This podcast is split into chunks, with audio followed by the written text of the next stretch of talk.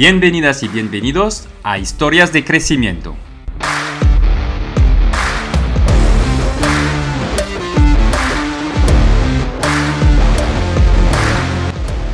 Emprendedores, deportistas y artistas se sientan aquí conmigo y nos cuentan a ti y a mí, sin bullshit, cómo han superado sus retos, pero también cada bache y cómo han gestionado todas las emociones que se encuentran por el camino. Este es un espacio en el que hablamos de desarrollo profesional, pero también de desarrollo personal, porque yo creo que una cosa no puede existir sin la otra, mon ami. Soy Jean-Noël Saunier soy cofundador de growthhackingcourse.io, una escuela de growth que te enseña a acelerar tu marketing digital y tus ventas con los profesores de las empresas más top. Y cofundador de kimun.io, una agencia digital con un equipo de primer nivel que te acompaña en el crecimiento de tu negocio. Estoy aquí para preguntar cómo lo imposible algunos lo hacen posible y enseñarte la verdad que hay detrás de los negocios sin trampas ni cartón. ¿Estás preparado? Arrancamos. Pues bienvenidos y bienvenidas a todos esta semana más al podcast Historias de Crecimiento y os tengo que confesar que estoy súper emocionado eh, de estar con Joaquín Mac. Hola Joaquín. ¿Qué tal, Jan? ¿Cómo estás? Súper bien. Entonces, yo te voy a confesar algo y te voy a dar un reto, ¿vale? Adelante mira lo que tengo aquí. Ya, ya, ya, lo, he visto solo empezar. Es, eso es, ¿sabes? Entonces, soy un fan del café, pero que creo que como muchos usuarios, me he ido al confort, que es eh, tener siempre cápsulas en casa y poder beber 6, 7, 8, 10 cafés al día, pero de manera muy sencilla, ¿no? Claramente, tú eres el cofundador y el CEO de Incapto Coffee. Entonces, te voy a proponer una cosa. Durante esas dos horas que vamos a pasar juntos, el objetivo es que consigues convencerme y convencer a nuestra audiencia de por qué debería cambiar yo de Nespresso a Incapto Coffee. ¿Cómo lo ves? Esto está hecho. Eh, me, sobra, me, sobra tiempo. en, menos de dos horas creo que lo conseguimos. Pero no te preocupes. Fantástico. Bueno, el objetivo de, nuestros podcasts también es entender la, otra cara del, emprendimiento y de los proyectos. Seguro que tendrás tiempo para esto también. Y lo que primero te propongo, eh, pues es que te presentas en, en un tweet y que nos digas quién es Kim Mack en un tweet solo. Bueno, pues, pues Kim Mack es una persona muy normal, eh, es padre de familia, tiene tres hijas, ¿no? Como mi, mujer me regaló esta, esta camiseta que pone You can scare me because I have three daughters, ¿no? O sea, no, no, no tengo miedo a nadie, a nada, porque ese es el emprendimiento más duro que hay, ¿no? Ser padre.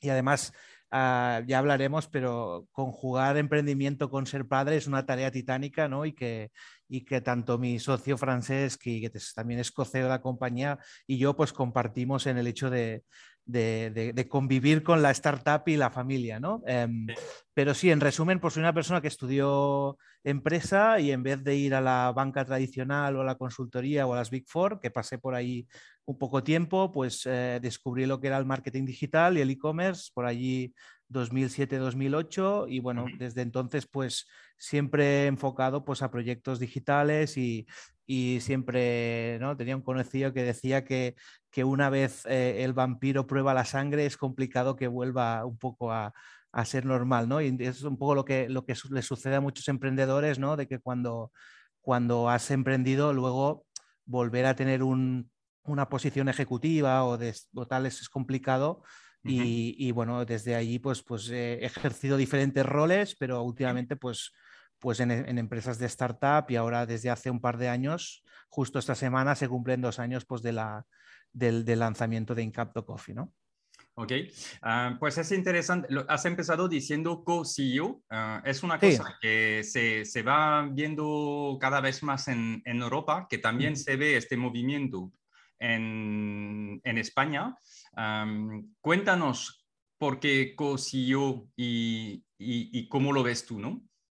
Bueno, eh, nosotros lo vivimos de una forma bastante natural. Eh, evidentemente, siempre hay, a veces hay, visiones diferentes, ¿no? Y hay, toma de decisiones. Lo más importante es el respeto, pero con Francés lo teníamos claro. Él tiene unos skills muy buenos de lo que es la compañía hacia afuera, ¿no? Inversores, eh, relaciones públicas, recursos humanos, etcétera, etcétera, captación de talento y demás.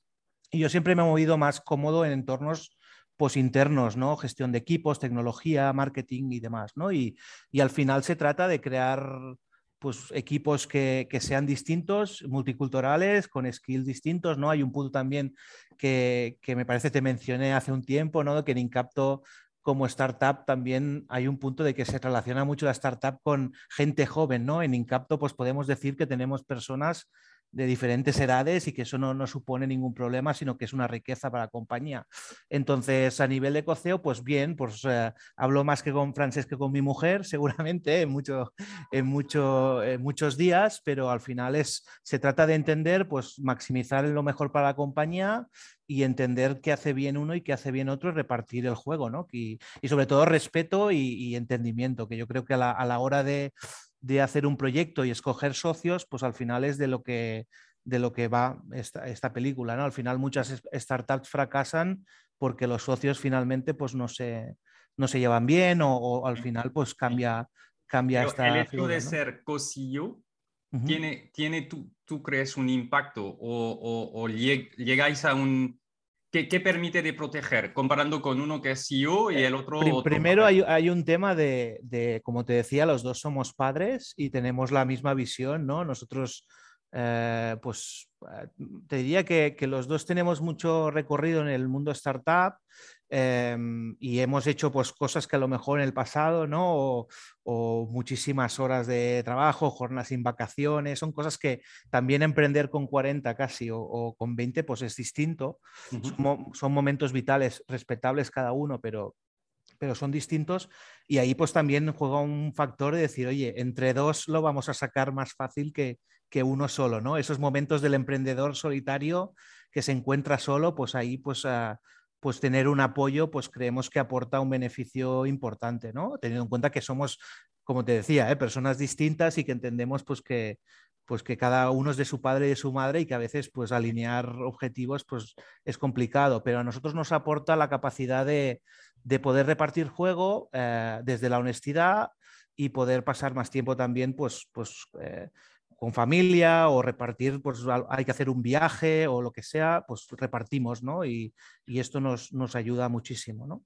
Y de cara de, internamente a los equipos, tener como dos, o sea, entiendo que son, eh, sois tres fundadores, ¿correcto? Sí, está Beatriz, que también luego, si quieres, hacemos un poco de, inicio del proyecto, ¿no? Y cómo se incorpora Beatriz, porque Francesca y yo hace dos años de café sabíamos relativamente poco, ¿no? Y eso también está bien porque somos somos outsiders en el sector y también esto te da ideas fuera de la caja, ¿no? Y, hemos venido un poco a disruptir también en este sentido. Em, pero no, o sea, hay que definir bien en los momentos y la etapa de la compañía quién hace qué y cuál es la persona pues, que, que toma decisiones y como te decía, siempre con Francesc una llamada matutina en, el coche, siempre para alinear un poco el día y para alinear la semana y ver pues, los puntos más conflictivos, cómo los atacamos.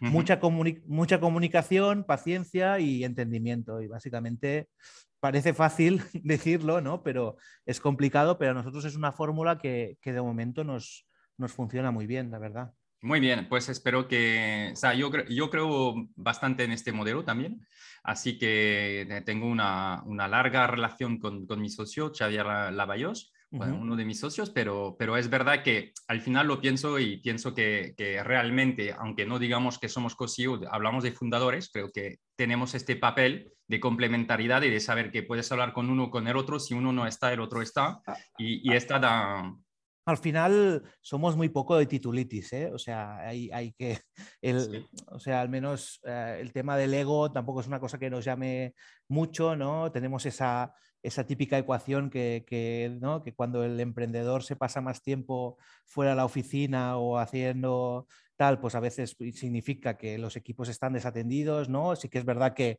hoy con las redes sociales, pues todo el tema de la generación de marca personal, pues cobra mucha importancia, pero no sé, nosotros nos, sentimos cómodos, pues esto, mm, estando con los equipos, viendo soluciones. Al final, las empresas son problemas y, el manager o las personas que estamos al, frente tenemos que dar solución y esto sucede cuando estás con el equipo, ¿no? Em, y un poco esta, esta filosofía. Pues fantástico. ¿cómo, ¿cómo, nace hace dos años ah, la idea de Incapto Coffee? Ah, ¿De dónde viene el nombre? ¿Por qué ah, habéis pensado en estas ideas? ¿Cuál era la situación y, cómo arrancáis?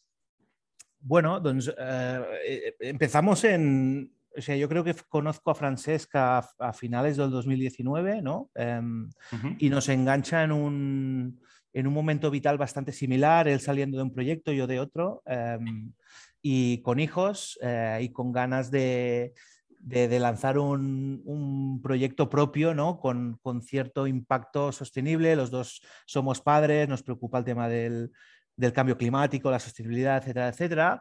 Y buscando proyectos, pues eh, teníamos muy claro los parámetros que queríamos para el nuevo proyecto. Tenía que ser una, una marca nativa digital, tenía que tener recurrencia, tenía que tener un, punto de márgenes sanos, ¿no? de unos unit economics que nos encajaran, los cortes, bueno, lifetime value, etcétera, etcétera, ¿no? Y, y dentro de los proyectos, pues pues Francés tiene, la, tiene la, buena idea de recordar que en una de sus antiguas empresas pues tenían Expreso y que cuando llegó la crisis por allí el 2009 y tal, pues lo típico de empresario, ¿no? Llega la crisis, hay que recortar un poco, ¿no? Costes y vamos a ver el café, ¿no? Y salía, hizo el cálculo y le salían como 10 o 11 cápsulas diarias por empleado, ¿no? Evidentemente los empleados estaban, se estaban, lo típico, ¿no? Que sucede, ¿no? Con el material eh, de papeles, bolis y demás, pues que no sabes por qué, pero desaparece, ¿no? Y de ahí salió como la idea de decir, oye, ¿por qué la cápsula, ¿no? Em, y además cuando empezamos a, investigar, pues la cápsula es una cosa bastante concreta,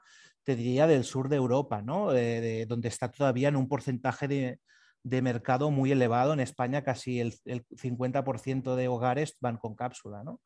Eh, y entonces, pues, pues le vimos, y, eso que empezamos a hablar con los primeros business angels, con los primeros bancos y demás, y es como que presentábamos todos los proyectos y el que brillaba más los ojos ¿no? a, la, gente era el, era el tema del café y además nos gustaba mucho que era un, un mercado súper grande, ¿no? O sea, es un mercado que yo, siempre lo decimos, eh, nueve de cada diez personas en España toman café. Allí donde vamos podemos hacer un cliente, ¿no? Como, como hoy contigo te vamos a hacer cliente de, de Incapto, ¿no? Y, nos parecía que nadie estaba abanderando un poco el volver a los orígenes en el sentido de tomar un café recién molido, ¿no? Igual que el zumo de naranja está mucho mejor un, un zumo recién molido, pues el café igual, aunque, aunque el mundo del café es tan grande como el del vino y el de vino hay sommeliers y tal, es curioso, pero en el café no existe esta cultura todavía. En otros países sí, pero aquí no, ¿no? Y ahí es cuando pues, pues vimos claramente que, necesitamos a, alguien que entendiera de producto y ahí es como cuando apareció Bea, que Bea es catadora profesional de café, lleva mucho tiempo en la empresa familiar buscando un, un, reto y dijimos, oye, aquí hay un match perfecto, ella tiene mucho conocimiento tanto de fincas como del propio sector, incluso conocimiento técnico de máquinas también, con lo que, que bueno, la, sumamos al proyecto y es la responsable de producto, ¿no? Actualmente, aparte de cofundadora. Y, mm, y, vimos el encaje perfecto. Al final hay bastante greenwashing. ¿La habéis buscado ella? Porque es interesante, ¿no? Ah. Bueno, más, más que buscado, con Francesca habían coincidido en, en PIMEC, que es, la, es una, una asociación de empresarios catalanes aquí, y, y él, él sabía que era catadora, pero pero tampoco había un, background muy grande. Entonces quedamos un día, le contamos el proyecto, a ver qué le parecía y ella, pues encantada, se, sumó y, ahí es donde, donde me parece que en febrero o marzo del 2020 ya, pues ya estaba, ya estaba en el equipo, ¿no? Em, y cuando, cuando alguien viene así, que ya habéis empezado el proyecto y se, se, se junta un socio más, Ah, ¿Cómo hacéis para la repartición del capital? Porque entiendo que la empresa estaba ya creada o... No, nosotros empezamos a trabajar en el proyecto en septiembre, octubre del 19, pero constituimos en marzo de 2020. O sea, estuvimos como cinco o seis meses pues avanzando trabajo, ¿no? Eh, pues diseñando el concepto, la web, un poco el pricing, etcétera, etcétera. Em, y, y, nada, con Bea pues empezamos a hablar, y ya cuando, cuando realmente se constituyó la compañía, pues ella ya estaba en, el, en la ecuación, ¿no? No es, no es, que haya entrado posteriormente, ¿no? O sea, por eso es una founder también, ¿no? Porque entró, entró antes de la, de la primera constitución. Em, pero bien, o sea, el tema del capital también da, da, mucho de por sí, ¿no? Siempre hay, hay este golum, ¿no? De estas décimas, de este porcentaje, tal, al final...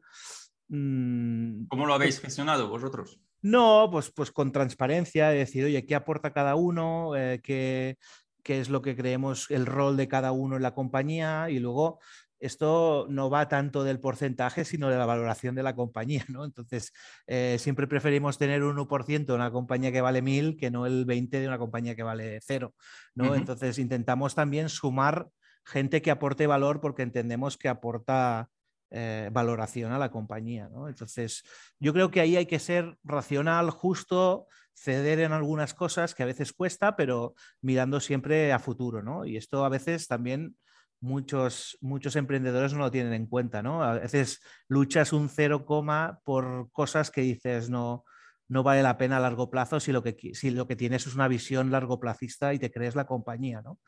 Em, entonces, naturalidad. ¿Alguna recomendación cuando hay tres personas y que, em, que, creáis desde cero? ¿Tú, tú qué dirías? Que, Hablar, hablar mucho, entender cuál es el objetivo y la, la, predisposición de cada una de las partes y luego, pues, pues al final, mm, pues las compañías van viviendo también momentos, ¿no? O sea, al final eh, no es lo mismo Incapto hace dos años que ahora, ¿no? Que ha entrado ya más inversión y demás. Eh, pero al final, si hay buena voluntad, hay transparencia y hay, mm, no, no, hay mala fe, al final la gente se termina entendiendo. Y puede parecer un poco naif y un poco buenista el discurso, pero a nosotros es lo que nos, nos funciona. Y también a veces pues te tienes que sentir que estás contento trabajando con las personas que estás, ¿no? Entonces, claro, claro. hay que mirar. Por ejemplo, como COSIO tenéis más participación Ah, que una persona que ha venido después de la idea, pero que aporta certamente un valor sobre el conocimiento del mercado? O sea, lo, digo para tener un... O sea, no nos tienes que responder exactamente, pero para tener no, una... No te, voy, no, te voy a dar detalles, pero está claro pues, que cada uno aporta un rol distinto y evidentemente se, se reparte en función de esto, ¿no? O sea, Vale, vale. Entonces, o sea, habéis montado este proyecto ah, en plena crisis, ¿no? Sí, el 6 de marzo del 20, que incluso el notario nos decía dónde vais, ¿no? Que está todo, todas las empresas cerrando y tal, pero, pero fue divertido. Yo creo que nos ha ayudado también a, a, ser lo que somos, ¿no? Al final, los primeros empleados no los conocíamos físicamente, los contratamos y teníamos reuniones virtuales. Hasta septiembre, octubre del 2020 no teníamos oficina física.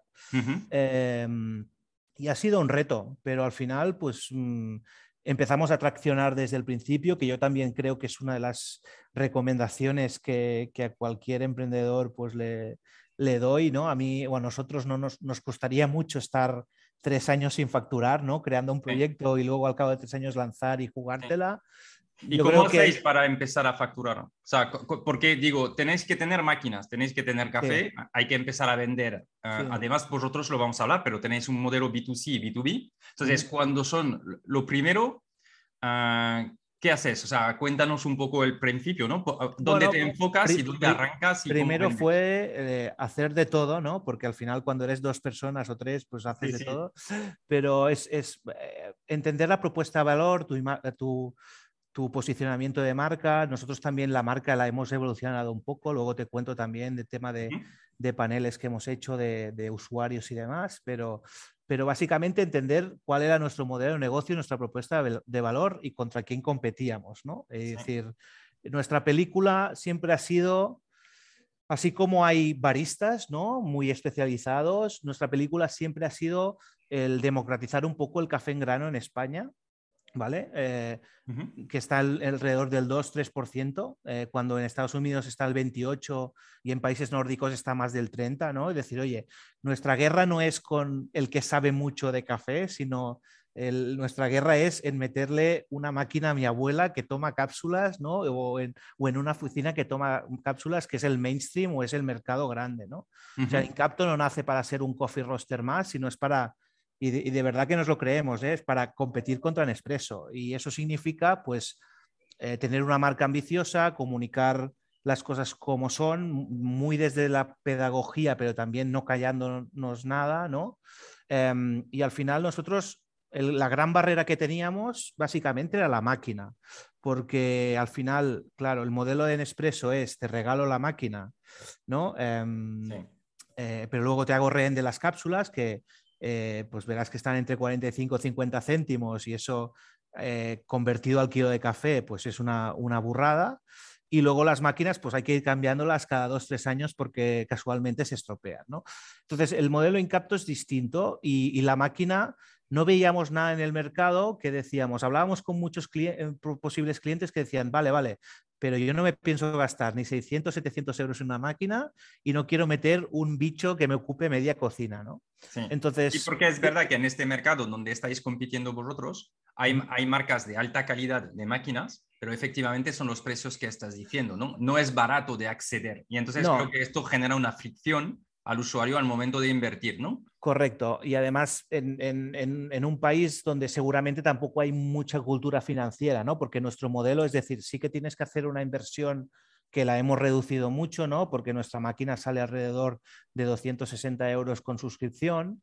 Em, pero sí que cada consumo que hagas, ¿no? Solo que te tomes dos cafés al día, en seis meses lo que has ahorrado de café eh, te compensa esa diferencia y además te estás tomando un café de, mayor calidad, recién tostado, recién molido y sin, y sin contaminar, ¿no? Un poco ese es el discurso. Entonces, nuestros seis primeros meses fueron buscar, eh, la búsqueda de un fabricante que nos hiciera una cafetera a nuestra medida, ¿no? Y buscamos y buscamos.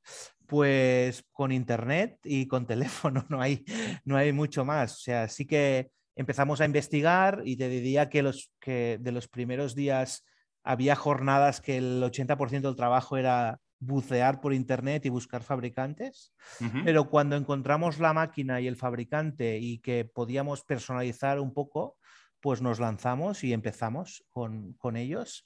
Y luego el modelo de negocio en el caso de, de B2C, ¿no? Pues es, es un poco como la telefonía móvil, ¿no? Cuando vas a buscar un terminal, te sale a un precio, pero si vas a una operadora y contratas datos, pues te sale el terminal más barato, ¿no? Pues en nuestro caso es, es lo mismo y con, la, y con la expectativa de que el café sea tan bueno, pues que este cliente esté mucho tiempo con, con nosotros, ¿no? Em, y... entonces, cuando arrancas? Eh? Estamos en los seis primeros meses.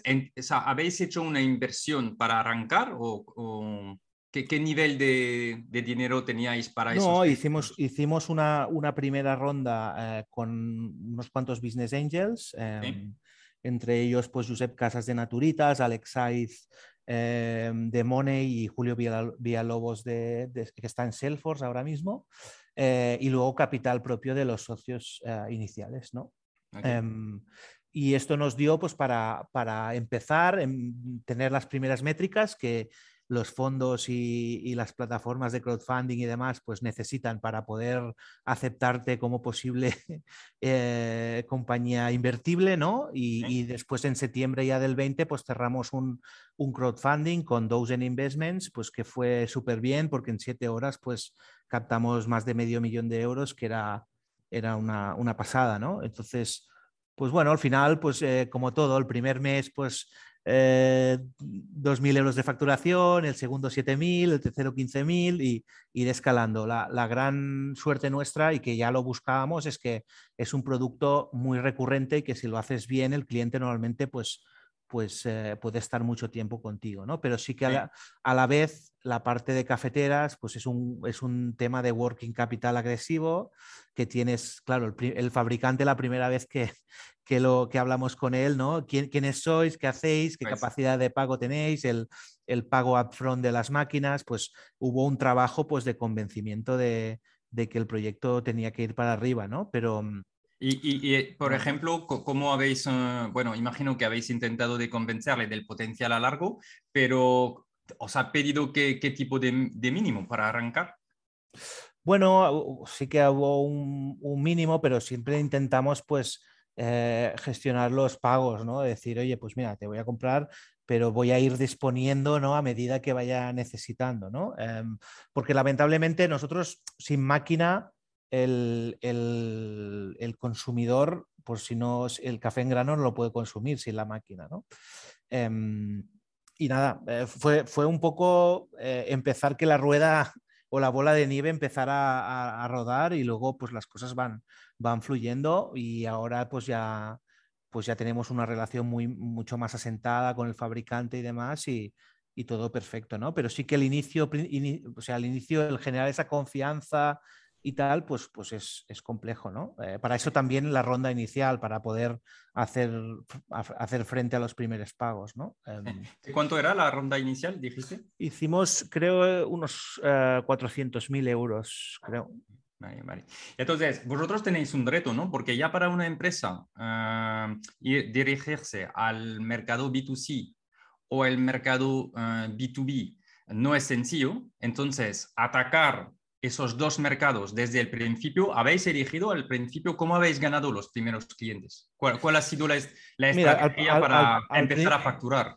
Nosotros teníamos claro que el, que el B2B era un tema importante, aunque al inicio era todo B2C, porque al, al, principio con el COVID la gente no estaba en las oficinas ni, ni estaba en los restaurantes, ni estaba en hoteles, ni nada, ¿no? Entonces, por obligación al principio fue todo B2C, ¿vale? Eh, lo que pasa es que vimos que había pues una, oportunidad muy grande, eh, había una oportunidad de, al final el cliente B2B es un cliente un poquito más agradecido, es más largo placista y poco charn. Si lo haces bien es un cliente para años. En cambio el B2C pues requiere de más servicio técnico, de más marketing, de, es más promiscuo, ¿no? Em, pues entonces pues es otra batalla, ¿no? Pero tuvimos claro que el B2B nos tenía que generar pues un colchón pues de, de seguridad y de recurrencia para, para, luego pues eh, estar tranquilos y que los resultados vayan saliendo, ¿no?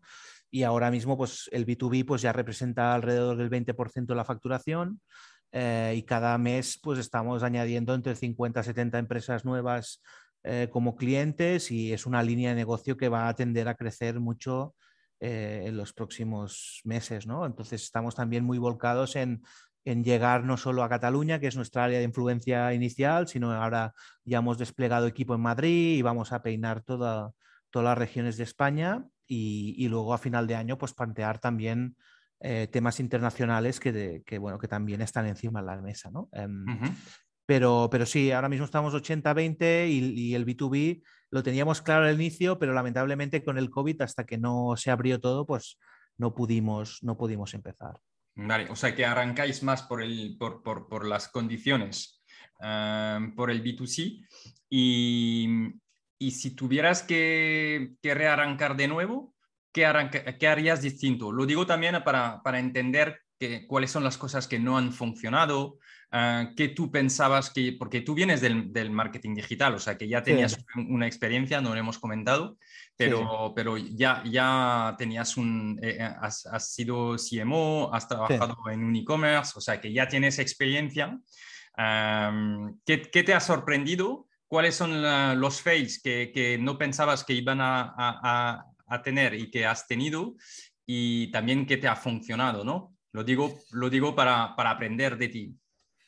Em, bueno, aprender es, es, parte de la experiencia y es prueba de error y, y oye, se, se, falla más que se acierta, ¿no? Pero el camino te hace pues ver, ver cosas, ¿no? Yo por mi experiencia, ¿qué cambiaría? Hombre, yo tengo un bagaje muy de, de performance marketing, ¿no? Y, uh -huh. y, el haber trabajado también pues en sitios pues que donde el Google Shopping tiene una importancia muy, muy grande o el, o el, el, el search o el display y tal, pues pues a lo mejor sí que todo este trabajo que venimos haciendo este últimos tiempos, más generando comunidad, generando más contenidos, temas más orgánicos, pues a lo mejor haberlo empezado de inicio eh, hubiera estado mejor, ¿no? Um, pero bueno, también el Pay te da esa, esa rapidez que, que decíamos, ¿no? Sale al mercado y ver qué pasa, ¿no? Ver en, habla con los primeros clientes, haz tu pitch de venta, eh, entiende bien todo porque si vas esperando y demorando, ¿no? Pues no, no, no consigues nada, ¿no?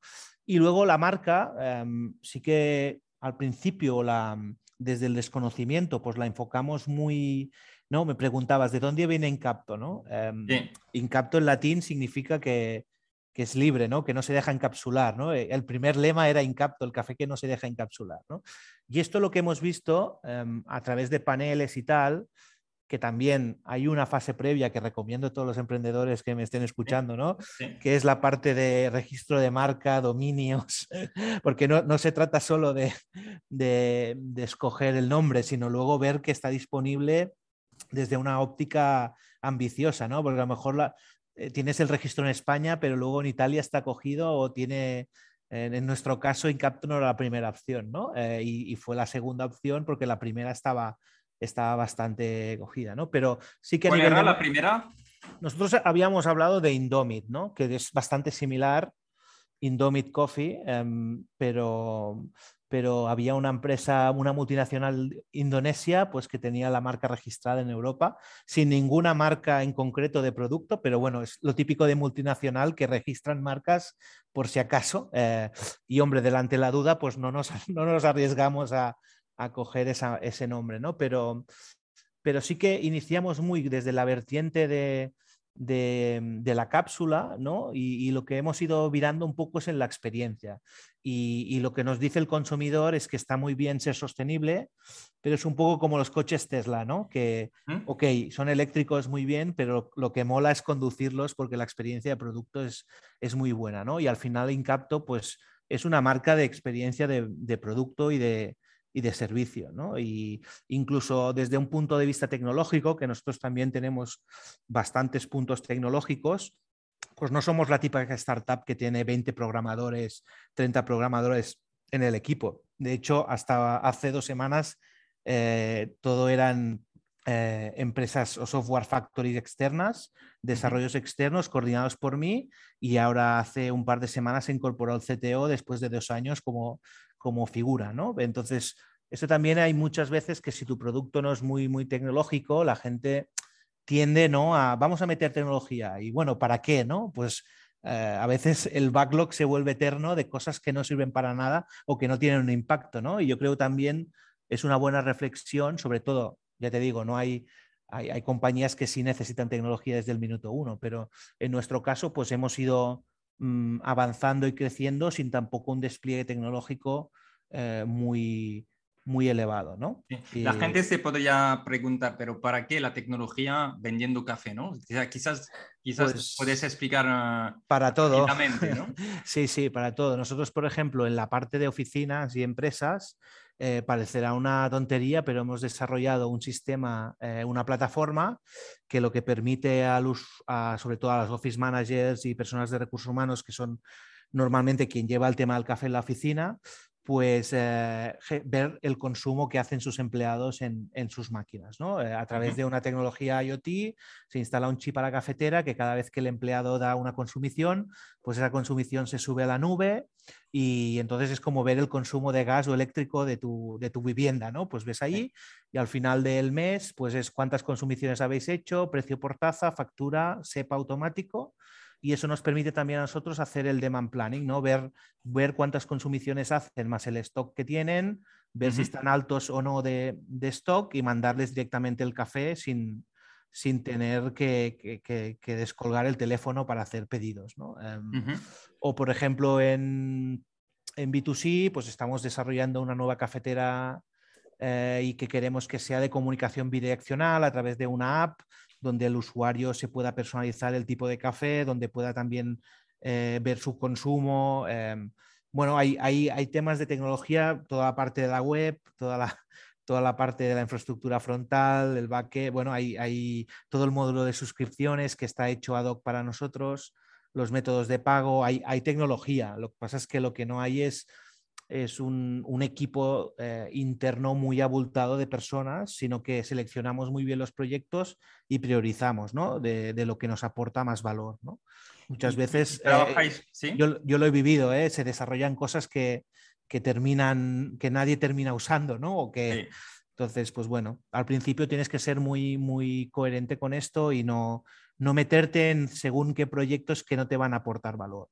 Pero ¿por qué piensas que trabajar con un equipo externo ah, tienes más cuidado en lo que desarrollas que si lo tuvieras internamente?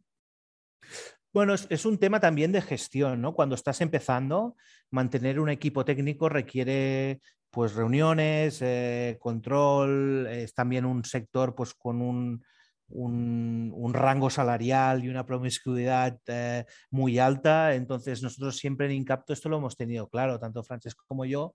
Evidentemente, el equipo pues, va cambiando, va evolucionando, pero nosotros queremos gente a largo plazo. Tenemos la, la frase, ¿no? Que es eh, queremos contratar gente que nos diga qué hacer, no tener que hacer nosotros el, micromanagement, ¿no? Y, tener una cultura donde la gente esté contenta y orgullosa de trabajar en Incapto y que no haya apenas rotación y cuando hay rotación entender muy bien por qué pasa, ver qué foco hay, ¿no? Y, tenemos esta mirada, pues evidentemente somos exigentes, trabajamos mucho y queremos resultados, pero también hay esta parte de decir, oye, un proceso de selección bien hecho pues sale mucho más rentable que no contratar rápido y, tener personas pues, que no están alineadas con la cultura. ¿no? Em, pero bueno, esto es lo típico. y el equipo técnico, pues al principio pues creíamos pues, que era una cosa que podía esperar y que de momento podíamos ir desarrollando a medida externamente. ¿no? Y esa fue un poco la, decisión.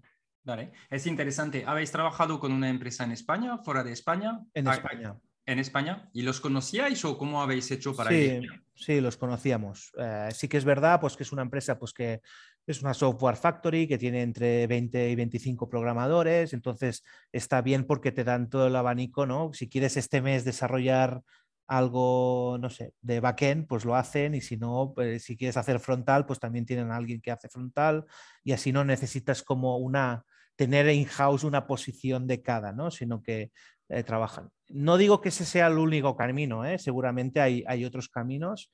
Eh, yo solo digo el, que nos ha parecido más razonable para Incapto y ahora mismo, pues ya después de dos años, ya nos hemos visto con la necesidad de incorporar a alguien porque ya el, volumen de, de, desarrollo era tal que era insostenible, ¿no? Hacerlo externamente. Pero bueno, los inicios, sobre todo, que hay que apretar y hay que bueno, de ser muy cuidadoso con los costes y hay que ser muy óptimo en el desarrollo, pues es una opción pues que, eh, aunque no, no, suene muy glamurosa, pues a nosotros nos ha, nos ha funcionado bien. Eh, es que el tema no es de, de ser glamuroso, es la, lo interesante es que para vuestra experiencia ha sido positivo. De hecho, no sé, lo puedes nombrar si ah, también uh, quién son esta, esta Factory. Sí, bueno, se llaman Twenty, que es, es Albert García y su equipo, es gente muy, muy maja y tampoco hay o sea, eh, hacen todo tipo de proyectos por grandes corporaciones, tampoco somos el, cliente más grande suyo, eh, pero sí que para un estadio inicial pues nos ha ido, nos ha ido bien, ¿no? Sí, porque además era más que un MVP esto, ¿no? Porque teníais ya que dar servicios a, clientes en B2B y, tiene que funcionar, aunque entiendo que siempre ah, ¿no? hay, hay cosas, Siempre, hay, cosas, o sea, no hay nada que salga bien a la primera, ¿no?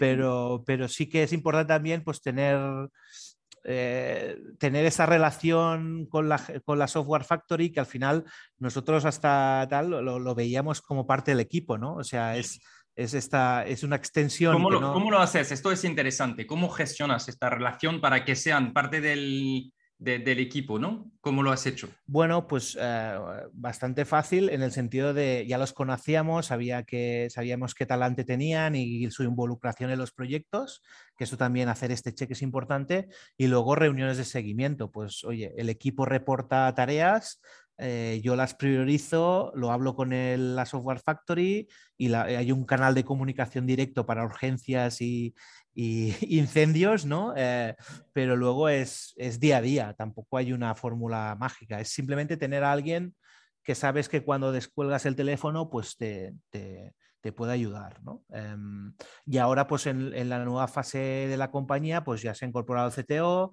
ya está liderando él y, no solo tenemos no, solo tenemos a como proveedor, tenemos, por ejemplo, para proyectos de la app, pues tenemos otro proveedor para proyectos con la cafetera más de hardware, pues otro proveedor, ¿no? Entonces, eh, también te da la flexibilidad de, tener pues donde escoger y, decir, oye, cojo los mejores o los que creo que solo harán mejor en este ámbito y poder tener esta variedad, ¿no? Em, Y, bueno, esto es un poco lo que nos, ha funcionado desde el punto de vista tecnológico a nosotros. Ok, fantástico. Si hablamos un, poco del tema de crecimiento ah, y de los units economics, ¿nos puedes contar ah, cuánto esperáis en función del B2C, B2B, uh, de lifetime value?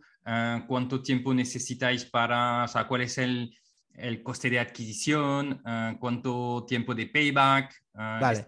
Bueno, comparando con lo que tenías en mente, aunque repito, tú tenías mucha experiencia, mm. ¿se ha confirmado, no se ha confirmado, hubo cambios y cuáles son, no?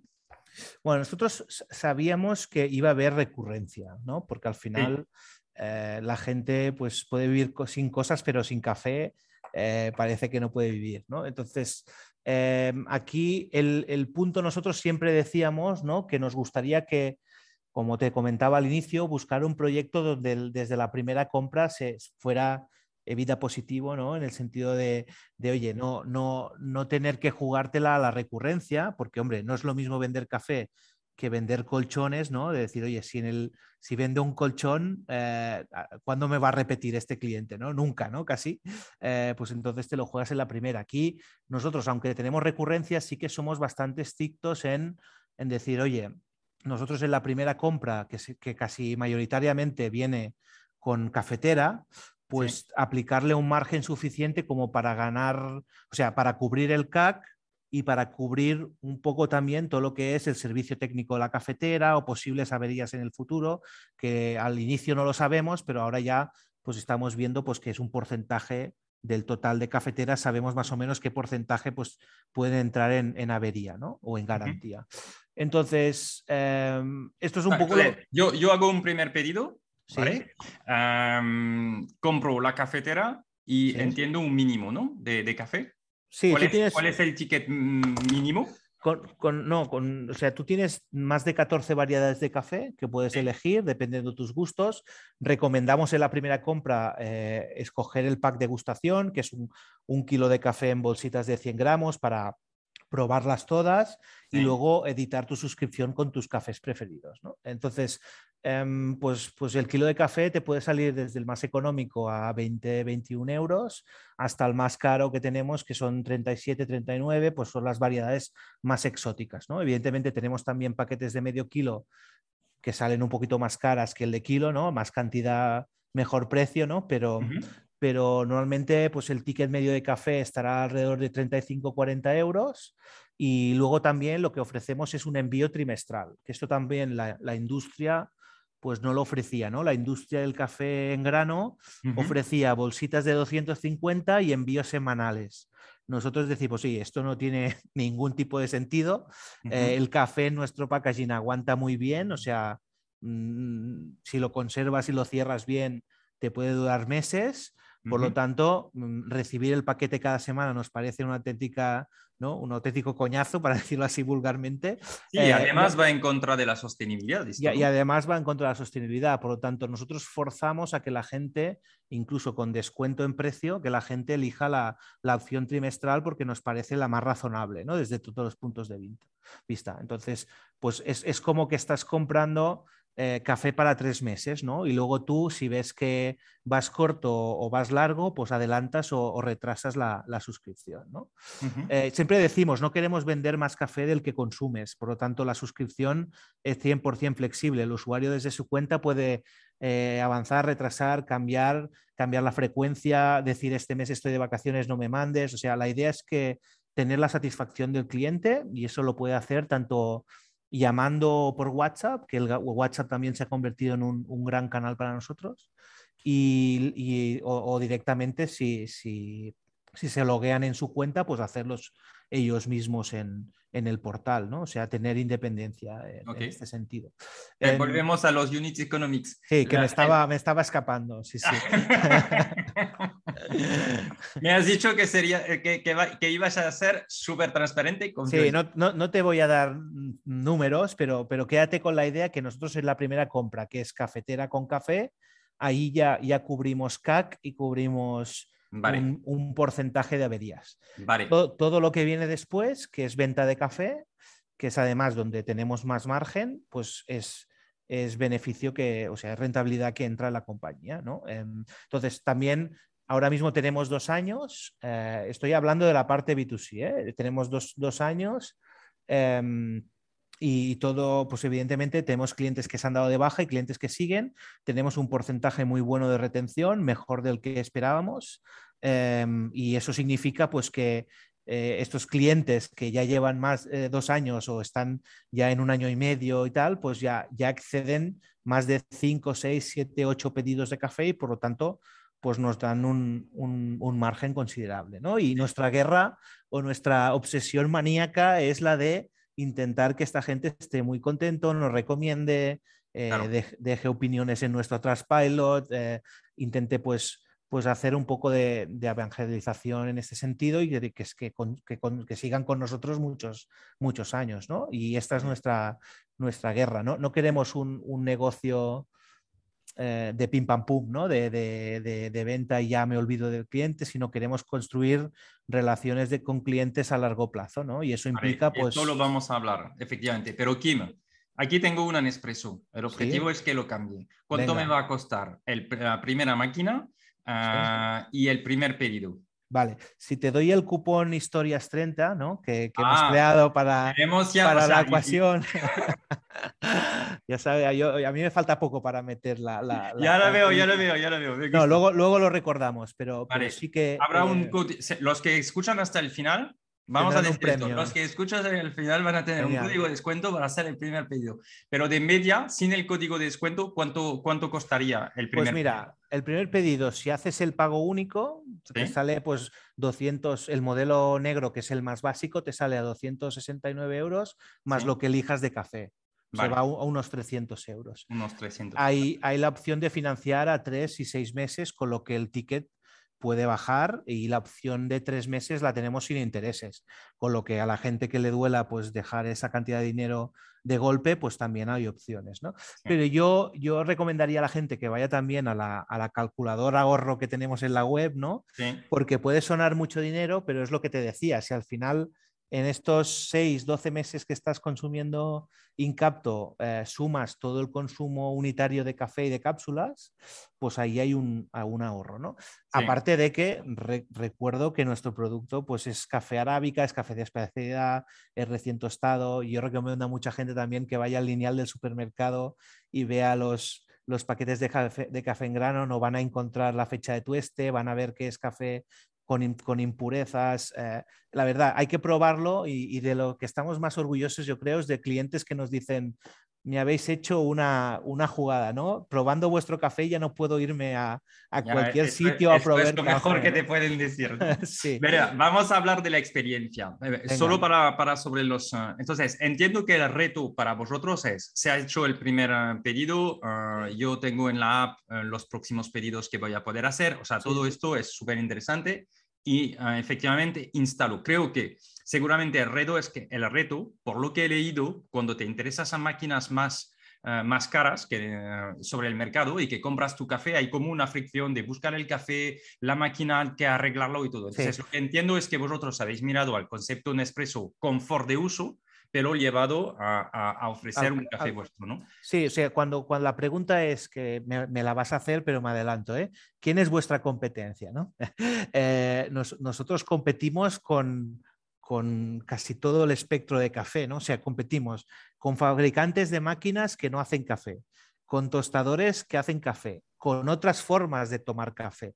Eh, o sea, al final, Incapto, y por eso también nos hemos metido en la parte de cafeteras y máquinas y hardware y demás, es una experiencia, es una marca, no es más que una marca de café, es una marca de experiencia de café, ¿no? que, que, vamos desde, tenemos casi todo verticalizado, o sea, Solo nos falta tener una finca de café, ¿no? Pero tenemos la relación directa con los caficultores, que además ahí, como es café árabe... directamente? Sí, compramos, o sea, no todas las referencias, algunos con, con importador, pero intentamos ya ir tener la relación directa con el caficultor. Y eso es trabajo de BEA para este año también, tener todas las relaciones con los caficultores, porque además nos gusta comprarle el café a Juanito de Guatemala o a Pepito de, de, Perú, ¿no? Entonces, eh, para nosotros eso también es parte de la relación y, de, tener buena relación con proveedores, ¿vale? Entonces... Es importante esto porque eh, yo he entendido o creo que he entendido que hay una especulación, ¿no? Sobre el café como Sí, hay, los, hay los futuros de café que nosotros no, no jugamos a eso. Y que además fluctúan como la bolsa, ¿no? Bueno, es bolsa, ¿no? Directamente, pero nosotros eh, nos gusta más tener un compromiso de compra un año, que además también es un poco como lo que te decía al inicio de las máquinas, de ir, ir retirando el café a medida que, que lo vamos necesitando, aunque hay un compromiso anual, pero sí que nos gusta mucho pues, pues tejer relaciones con la gente en origen, porque al final es quien trabaja la, la tierra, ¿no? Es quien mima el producto y, al final esto es parte de nuestra cadena de valor. Em, entonces nosotros llevamos el café en verde eh, hasta ahora en Tarragona eh, y ahora en Ripollet, donde hemos, en, eh, estamos creando nuestro nuevo almacén con centro de, de, tueste propio, con la máquina nueva que puede tostar 120 kilos a, la hora. Em, esto también nos va a dar más productividad y mejor costes de, de escala. Em, y nada, y, envasamos y servimos directamente, ¿no? O sea, y hacemos todo, todo desde que se, se, cultiva el café hasta que se toma la taza, pues estamos ahí. Incluso hay un proyecto muy chulo que está liderando el Departamento de Sostenibilidad en Incapto, que es que hemos hecho alguna prueba piloto ya en empresas donde dejamos como unas, unos, unos baúles, unas cajas, donde la empresa, el, el, pozo de café que recoge, lo, lo deja allí y nosotros lo, recogemos y le damos una, una, vida útil final, ya sea como abono o ya sea como otro tipo. ¿no? Entonces, desde que se cultiva hasta que se toma, pues estamos presentes en, todo, el, en todo, el, proceso. Y eso mm. Yo creo que es, es, una marca nativa digital, es la definición de esto, ¿no? de intentar verticalizar todo e intentar mejorar cada punto de la cadena, de, cada punto de valor. ¿no? Entonces, Pero eso es, interesante, ¿no? Como proyecto de, Sí, a ver, estamos, estamos empezando este proyecto y hay unas 10, 15 empresas que ya están colaborando. De hecho, el, el, café mayoritariamente lo estamos mandando a, a una empresa que se llama Bolet Benfet, que es una, granja de setas que usan el, pozo de café para cultivar las setas. Entonces, eh, sí, tenemos todo lo que es ESG, estamos también en el proceso de B Corp, eh, estamos, o sea, es un, es un tema fundacional de la compañía, el tema de la sostenibilidad. Eso es lo que te iba a decir, porque yo creo que hay marcas que lo hacen para su marketing sí. y hay marcas que lo viven de dentro, que han nacido con esto, de este objetivo y, Mm, vosotros... en, este punto, eh, o sea, nosotros lo vemos, evidentemente, como empresario a veces te encuentras con la disyuntiva de, qué decisión tomamos, pero nosotros siempre este punto de vista siempre lo tenemos presente, sea, sea cual sea la decisión, ¿no? A veces escoger un proveedor, ¿no? O contratar una persona, o pues intentamos que este punto esté alineado, ¿no? Porque si no es complejo y al final ya sabes lo que dicen, que al final la cultura al principio es muy fácil mantenerla, pero cuando ya eras 50 personas es, compleja, ¿no? Y ahí pues tenemos a Bea, que es la super experta, que además está metida en todos los proyectos de sostenibilidad porque es su pasión y es nuestra banderada, ¿no? Y es lo que, lo que estamos haciendo junto a María José, que también está dentro de la compañía mm, básicamente para velar por los intereses de la sostenibilidad.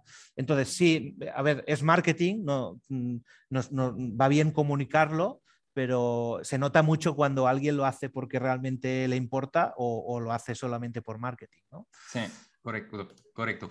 Ok, eh, volviendo al tema economics, para luego cerrar este capítulo y seguir con... Em, tú uno de los retos, bueno, vosotros, perdona, eh, en Incapto, uno de los retos que vais a tener es que el cliente podría comprar la máquina, empezar a hacer pedidos vuestros y al final, por tema X, ¿no? De, ir al supermercado o ir al, lado y comprar, ¿no? Y utilizar otro, otro grado de café. ¿Cómo intentáis de proteger o de asegurar que esto no pase?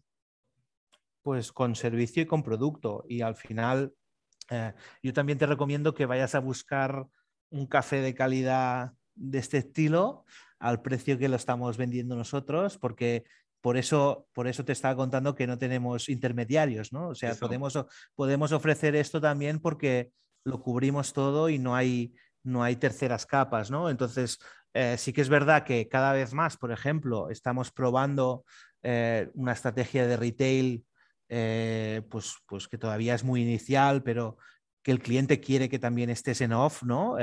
quiere probar producto, quiere probar la máquina y tal, y en este sentido, este año tenemos un plan ambicioso para abrir pop-ups y tiendas temporales que nos gusta cuéntanos, porque eso es interesante, la digital native vertical brands suelen empezar en digital, pero, pero muchas acaban también en el mundo offline, ¿no? Sí, en, nuestro caso, pues como somos conscientes que el mundo retail está como está, ¿no? Lamentablemente, pues buscamos un poco opciones creativas, ¿no? Y nosotros lo que queremos es que la gente nos conozca porque todavía somos muy desconocidos. Entonces, ¿cómo lo enfocamos? Es decir, oye, vamos a Sabadell, ¿no? Que es donde ahora tenemos una tienda eh, pues venga, estamos seis meses, ah, nos damos a conocer, hacemos product placement, dejamos probar, captamos suscriptores y cuando creemos que la zona ya más o menos está eh, explotada, ya tenemos como suscriptores de esa zona, pues cogemos y nos movemos a otra zona, ¿no? Y es una forma pues de, hacer retail más controlado, sin, sin contratos de alquiler eh, súper super caros y súper extensos y también pues sacar conclusiones que a veces pues hasta que no pruebas las cosas pues no sabes cómo funciona, ¿no? Y en retail es mucho así, a lo mejor una tienda en un sitio te funciona muy bien y en, otra, en otro sitio no, ¿no? Entonces... ¿Cuánto em, cuesta de abrir para nuestra audiencia, ¿no? Que nos escuchan y dicen, oye, yo podría abrir un, un pop-up store, ¿cuánto puede costar? Pues mira, o sea, primero depende de la habilidad de negociación del alquiler ¿no? y del local ¿no? y lo que busques. O sea, no, no es lo mismo hacer una flagship que, que un sitio pequeñito solo de... O por ejemplo, nosotros en, en, las tiendas no hacemos degustación, o sea, no hacemos, no tenemos licencia de bar, no, no servimos café, pero para, para probarlo, ¿no? No es para venderlo, ¿no? No hay, una, no hay mesas para, para sentarse como puede ser otros modelos que es más takeaway o más más cafetería toda la vida, ¿no? Eh, y luego está pues la decoración, la imagen de marketing que te quieres eh, buscar, más el personal, ¿no? Pues si necesitas mínimo dos, tres personas para que se cubran los horarios, más vacaciones y demás, y luego lo que te quieras gastar también en decoración y hacer que el sitio sea adecuado. Pues Pero de media, ¿cuánto se, se puede gastar? Depende, entre 10.000, 20.000 euros, depende lo que, lo que quieras tal, eh, buscar.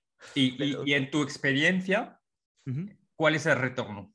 O sea, cuando alguien prueba un café, ¿consiguéis, o sea, cómo consiguéis vender? El, retorno es omnicanal, en el sentido de que nosotros, por ejemplo, hacemos un, tenemos un marketing mix bastante complejo, ¿no? O sea, eh, no, es, no, es, una compra impulsiva. La gente la gente no va por la calle y dice, quiero comprarme una cafetera, ¿no? O sea, la gente normalmente eh, toma decisiones en este sentido, o sea, no es la compra de un coche ni de una casa, pero sí que si yo me planto en mi casa a mi mujer con una cafetera nueva, me va a decir, ¿qué haces, no? esto lo teníamos que haber hablado antes, ¿no? Em, em, y entonces sí que hay un marketing mix de eh, cuando es consumidor de café, sí que es mucho más recurrente, pero sobre todo en la venta de la máquina, eh, pues es mucho de, momento vital, te diría yo, ¿no? Pues Navidades, Black Friday, o eh, me caso y un regalo de bodas, o es el aniversario de mi padre, o me, mudo y no tengo cafetera en el nuevo piso. Eh, es un poco estar en el top of mind del cliente y cuando llegue ese momento de, toma de decisión, pues estar allí, ¿no? Nosotros también abanderamos mucho el el coste de marketing aglutinado, ¿no? no entendemos que hay canales que convierten y hay canales que te dan awareness y, la combinación es lo que funciona, ¿no? No pedirle a un canal top funnel que te convierta y al que convierta pedirle más, ¿no? Es lo típico de, no, es que muy bien, vamos a hacer newsletters que tienen un conversion rate muy alto, ¿vale? Pero ¿quién alimenta la base de datos, ¿no? Pues hay, un, hay una combinación que hace que al final el resultado final cuadre, ¿no? Pues, pues retail lo vemos también como un canal de captación que mucha gente pues va a probar el café y luego compra online, o mucha gente ve online y ve la tienda y va a tal, o te ve la televisión y luego va a la tienda y compra. Eh, lo vemos como un anexo a lo que es el, el marketing total de la compañía, pues en caso de retail, pues de en off, ¿no? Em, Entiendo, pero ¿hay un objetivo de venta o no? en, la, hay, el retail. Hay, un objetivo de venta global en in-home, ¿no? O en lo que llamamos in-home, que es B2C, ¿no? Decir, oye, eh, este es objetivo de venta de B2C y este de B2B. Pues en B2C tenemos e-commerce y retail y cada uno empuja, ¿no? Y hay meses que uno va mejor, ¿no? O, o por ejemplo, este año que tenemos previstos abrir unos 10 puntos de venta físicos de septiembre a diciembre, que es la campaña fuerte de, de Navidad, ¿no? Entonces, em, bueno, luego también hasta están las ferias, que yo era, era un neófito y también es uno de los puntos estos que, que he aprendido, ¿no? Eh, las ferias realmente funcionan, o sea, o al menos en Incapto nos han funcionado, ¿no? ¿Para profesionales o, o en B2C dices? Eh, en ambos, o sea, al final mm, hemos estado, por ejemplo, en alimentaria recientemente y bueno, muy bien a nivel de captación de leads B2B, etcétera, etcétera. Eh, ahora venimos a hacer también un par de ferias más B2C, de posicionamiento de marca y demás.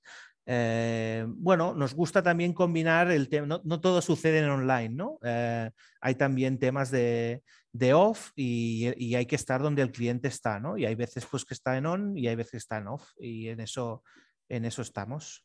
Ok, y decías antes, el canal WhatsApp nos funciona bastante bien. Sí. ¿Puedes compartir tu experiencia sobre este tema?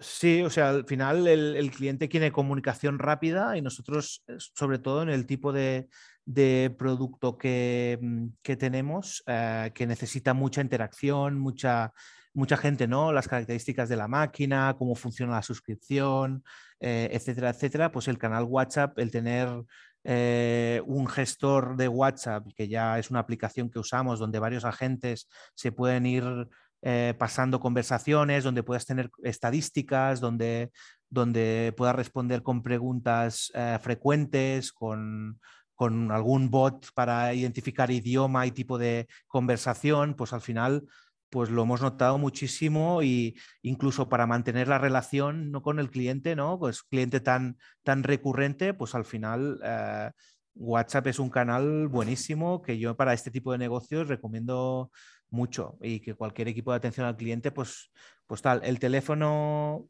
el teléfono también, o sea, yo creo que eh, antes de WhatsApp empezamos con lo que llamamos el, el, te llamamos ¿no? internamente, que es deja tu teléfono y te llamamos al momento, ¿no? que al, fin, al principio era Franceschi Kim cuando entraba al teléfono llamando ¿no? a ver qué pasaba y ahora está más, más, más bien montado, pero, pero sí, o sea, al final ah, hay, una, hay un punto de vista, ¿no? En atención al cliente, el, siempre el debate de decir, oye, ¿cuál es el tiempo medio de, de conversación óptima, ¿no? O para qué, ¿no? O esas, o estas marcas que a veces es imposible contactar con ellas, ¿no? Porque siempre vas de un robot al, otro, ¿no? Nosotros no creemos en eso. O sea, yo creo que el consumidor hoy en día quiere hablar con una persona, quiere que le resuelva rápido el problema, quiere no tener... O sea, nosotros no nos da miedo invertir en eso. O sea, todo lo que sea mejorar la experiencia, de decir, no, no, es que yo llamo en capto y me cogen el teléfono rapidísimo o me contestan rápido, me dan soluciones. Esto es retorno y es lifetime value. Y nosotros esto lo tenemos bastante claro, aunque significa a lo mejor a corto plazo tener una inversión mayor en personas o en, o en herramientas, ¿no? Pero al final, como te decía al inicio, nos jugamos el negocio ¿no? en, en la recurrencia y para, para, eso hay que dar un muy buen servicio. ¿no? Sí, correcto. ¿Te acuerdas de la herramienta que usáis para sí, nosotros usamos Sirena App. Hay varias, pero nosotros estamos usando una, una, una herramienta, se llama Sirena App, para quien quiera usarla. Sí, sí. Fantástico. bastante, está integrada con, con, WhatsApp, con la API de WhatsApp, aunque ahora hace poco WhatsApp anunció que, que liberaba la API, o sea, se podrán hacer integraciones directas con la API de WhatsApp, con lo que todo este mundo del WhatsApp transaccional, eh, pues viene, viene para quedarse, ¿no? Sí, ok. Y en los canales de adquisición, al principio dijiste, bueno, que tenéis un mix, ¿no? Pero también que habéis ah, apostado por paid. ¿Qué os ha funcionado mejor? ¿Dónde os habéis ah, enfocado vosotros y, qué has visto que, que os funciona y os renta? Bueno, nosotros ah, en Paid básicamente, pues como casi todo el mundo, ¿no? Pues Google Ads, eh, ahora justo este final de año empezaremos también a hacer YouTube Ads, que es, un, es lo que nos queda un poco de Google, ¿no? Y luego Facebook, Instagram. Y lo que nos funciona muy bien es lo que te comentaba, tener campañas eh, muy enfocadas a lo que es crear audiencia y campañas muy, muy enfocadas a recolectar eh, los frutos de esa audiencia. Em, entonces, siempre intentamos pues, tener un, balance ¿no? de 3-2, ¿no? lo que inviertes en awareness 3 y lo que inviertes en conversión 2 para, para que sea razonable y luego pues para escalar pues vas subiendo y vas equilibrando. ¿no? Y hay veces que dices, oye, pues pues eres muy pesado con las campañas de retargeting de conversión, pues oye, baja la frecuencia y, tal, ¿no? Y también, pues evidentemente los que nos funcionan muy bien son, son momentums, ¿no? Campañas puntuales, promociones y demás, que esto al cliente español siempre le, gusta mucho em, y que seguramente cuando internacionalicemos, pues a lo mejor habrá que entender bien qué busca cada uno de, los clientes, ¿no? Pero, pero a nivel de paid intentamos, pues, pues eso, en, ser muy, darle mucho foco al contenido. Yo creo que un buen contenido, una buena gráfica, un buen vídeo te hace aumentar la conversión muchísimo y esto, eh, la evolución que ha tenido la marca desde el principio que, hacíamos los, primeros banners ahora, pues ha evolucionado mucho. Nosotros hemos aumentado un 80% la tasa de conversión en, un año y medio aproximadamente. ¿Y, por qué? Bueno, por, dos cosas, básicamente. Por, eh, yo diría, por mejor captación de tráfico segmentado, o sea, para, ser más relevantes a la gente que impactamos publicitariamente.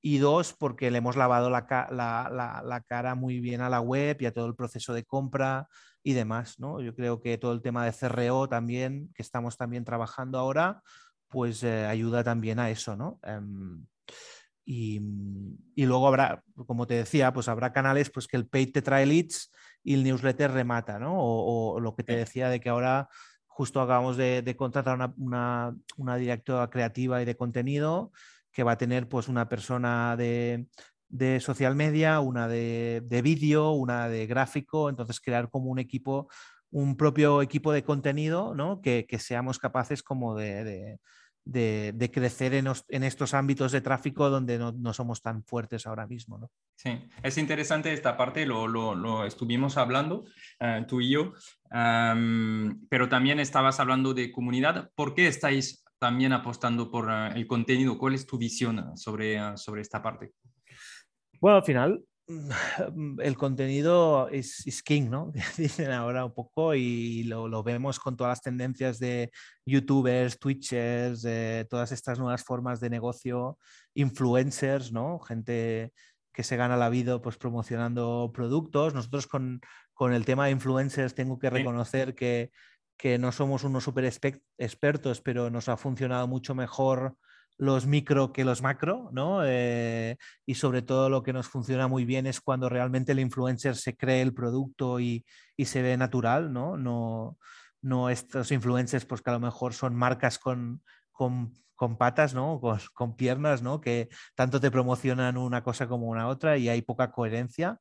Em, entonces, em, bueno, yo creo que es, que es para compensar todo el tema del paid, eh, rebajar costes de captación, eh, tener un marketing mix más saludable, pues todo el tema del contenido es súper interesante. Nosotros desde muy pronto empezamos un canal de YouTube que nos funciona súper bien, eh, donde Bea es la estrella, la cámara le quiere, lo hace, lo hace muy bien y nos sirve para dar contenido pedagógico y de producto y también pues hacer colaboraciones y tenemos unos 10.000 suscriptores también en el canal em, y, creo que ese es el futuro también para compensar y para escalar, ¿no? Al final el pay llega un momento pues que llega hasta donde llega si quieres mantener un si quieres mantener unos units economics correctos y óptimos, ¿no? Em, mm. Si quieres quemar dinero, pues puedes quemar mucho dinero en paid, ¿no? Pero hay un momento en el paid donde decimos que la rueda patina, ¿no? Que por mucho más dinero que le metas, pues no,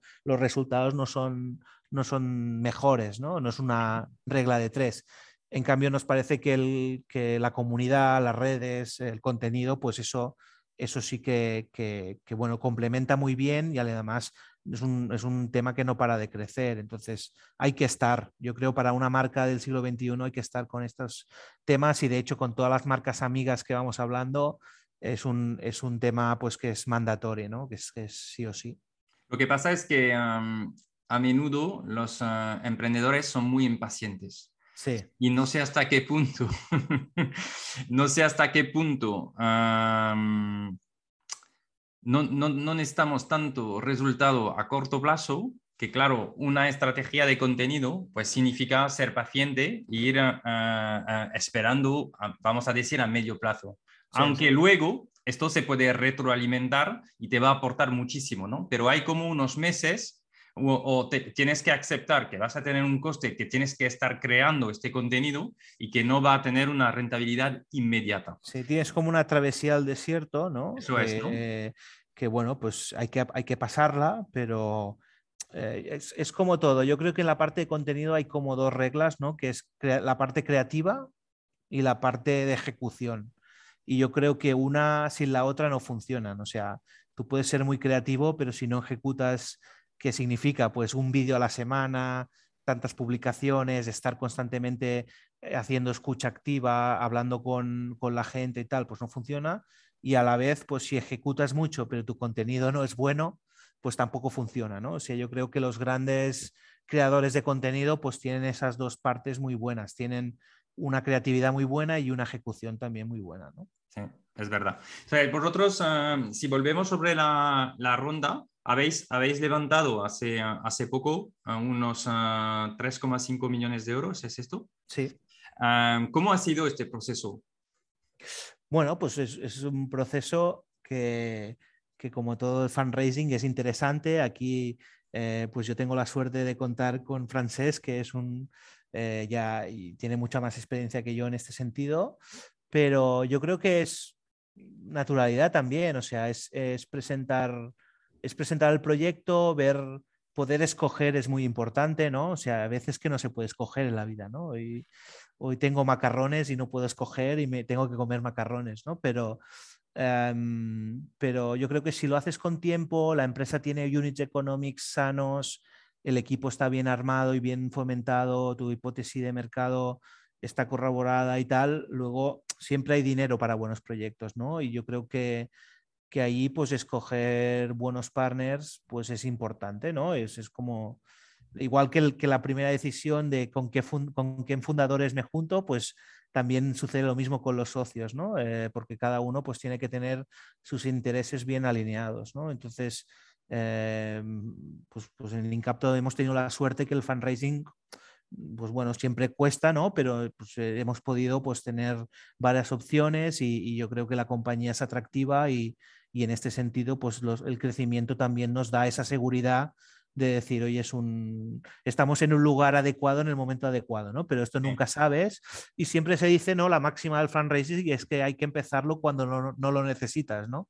Eh, no cuando la caja aprieta, ¿no? Entonces la, recomendación aquí es, es, siempre ser precavidos y, ir tejiendo relaciones para que al final pues se, se, produzca la inversión, ¿no? Es un poco la la dinámica. ¿Hubo momentos difíciles durante la ronda donde te has despertado por la noche o algo? No, no, no, no, no. O sea, que ha ido muy bien para vosotros. No, ha ido bien en el sentido de que sí que ha habido trabajo y tal, pero cuando hay buenas ganas de entendimiento y tal, pues siempre hay tensiones, pero son normales, pero al final la experiencia también te hace un poco, ¿no? Eh, eh, tener, tener un poquito más de tablas en este sentido eh, y sobre todo ir con antelación, pues eso ayuda a, no tener sorpresas de última hora, ¿no? Pero, pero sí, o sea, ahí Francesca hace un súper trabajo y, y, estamos muy, muy alineados. Hemos incorporado también una persona que es Mark en este sentido, con lo que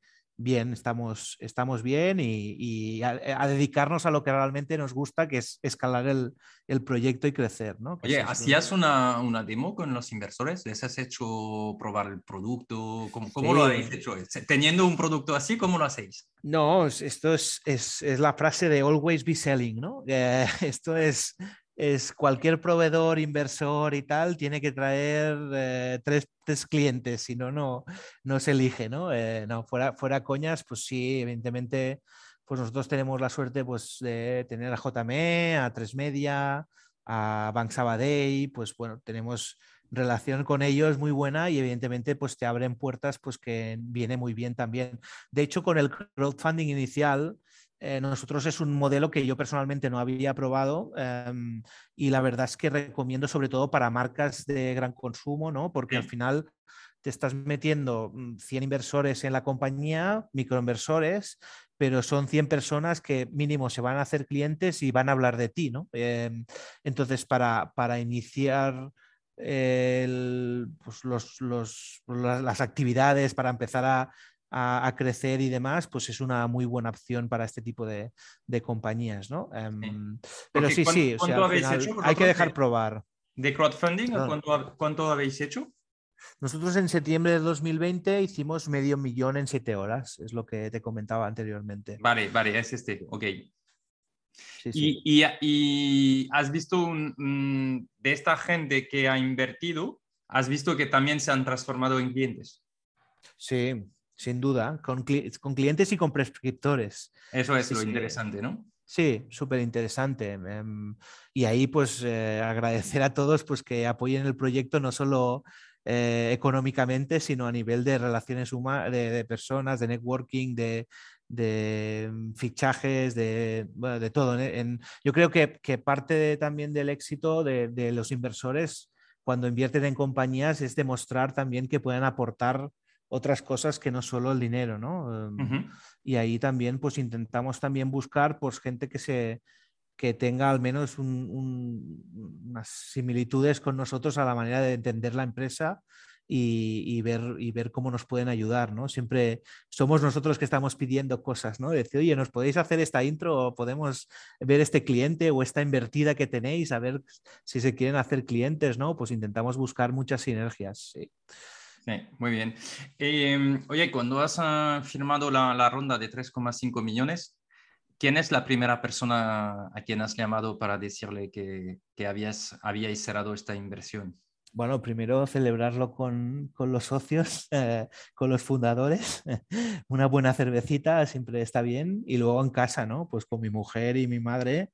Y, y bueno, y esto no es un final, no es un, un punto y aparte, esto es un continúa, ¿no? La, aventura, o sea que, que sí, sí, nosotros em, evidentemente con este dinero pues podemos hacer muchas más cosas y este también es un tema que me parece que tú y yo comentamos, ¿no? Las rondas y la, necesidad de, hacer rondas y crecimiento y tal. Nosotros desde Incapto tenemos una, una visión particular, ¿no? En este sentido de Evidentemente, súper contentos por la ronda porque nos permite hacer muchas cosas, pero em, no somos una empresa que nos gustaría estar cerrando una ronda y pensar en otra, ¿no? Sino que eh, queremos bajar el plan, eh, queremos que este dinero nos dure muchísimo tiempo, eh, hay que pensar más, te diría que, que en la rentabilidad que en el crecimiento, aunque somos muy ambiciosos en crecimiento, pero sí que, pues bueno, vemos otras compañías pues, que no paran de, levantar y levantar y a veces pues nosotros preferimos estar más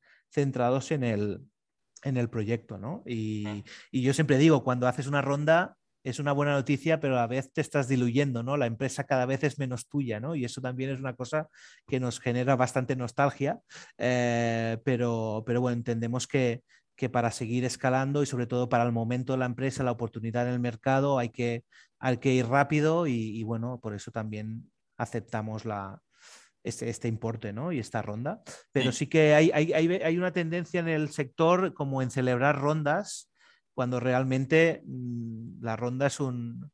O sea, está bien, pero no es el fin, ¿no? El fin es que la empresa gane dinero, sea sostenible, eh, tenga un impacto en la sociedad, etcétera, ¿no? Entonces, salimos un poco de esta burbuja, ¿no? Nos gusta ser más, no sé si conservadores o tener otro, enfoque, pero, mm, pero sí, eh, este approach es distinto un poco en nosotros, ¿no? Sí, no, y, y lo comparto contigo. Lo importante es tener clientes ah, contentos y que paguen, ¿no? Ah, la, ronda es simplemente un medio y, cuando cerras una ronda ya tienes un plan en general bastante ah, agresivo también de, de, de, conseguir, o sea, al final Ah, tienes nuevos socios que tienen unas expectativas y, ellos también tienen que estar contentos. Eso es, es más de ponerse a trabajar el día siguiente que de festear cualquier cosa. Pero al final, también vosotros estáis, o sea, estáis enfrente de un gigante, ¿no? De Nespresso.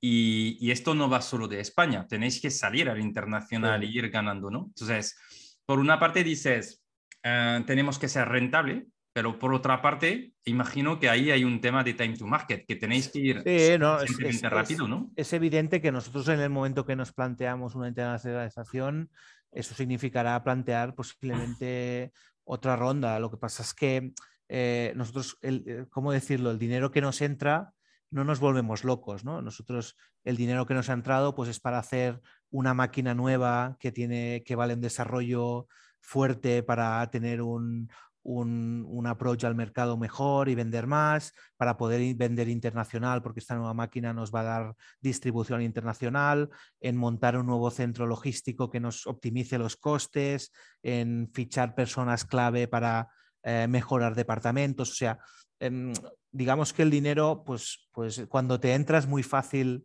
eh, gastarlo, ¿no? Y es, es, tienes esta tendencia y nosotros no queremos perder ese camino ¿no? que nos marca los units economics, el, el crecimiento rentable, el, ganar dinero en la primera compra, en, no volvernos locos contratando, en, bueno, un poco está la filosofía, ¿no? Nos, que, como decías tú, pues la ronda es un, medio, eh, pero el objetivo no es, no es cerrar la ronda, ¿no? Evidentemente. Habéis, hemos hablado de impacto social, de sostenibilidad. Nos habéis dicho que, o sea, nos has dicho que estabais en, el proceso de Bicorp, que tema de circularidad. habéis hecho algo muy que a mí me ha llamado la atención y me ha parecido muy bonito, ¿no? Con, con HP sobre el tema de, del packaging. ¿Cómo, cómo, o sea, yo primero tengo que decir que, o sea, estáis abordando un número de cosas demasiadas.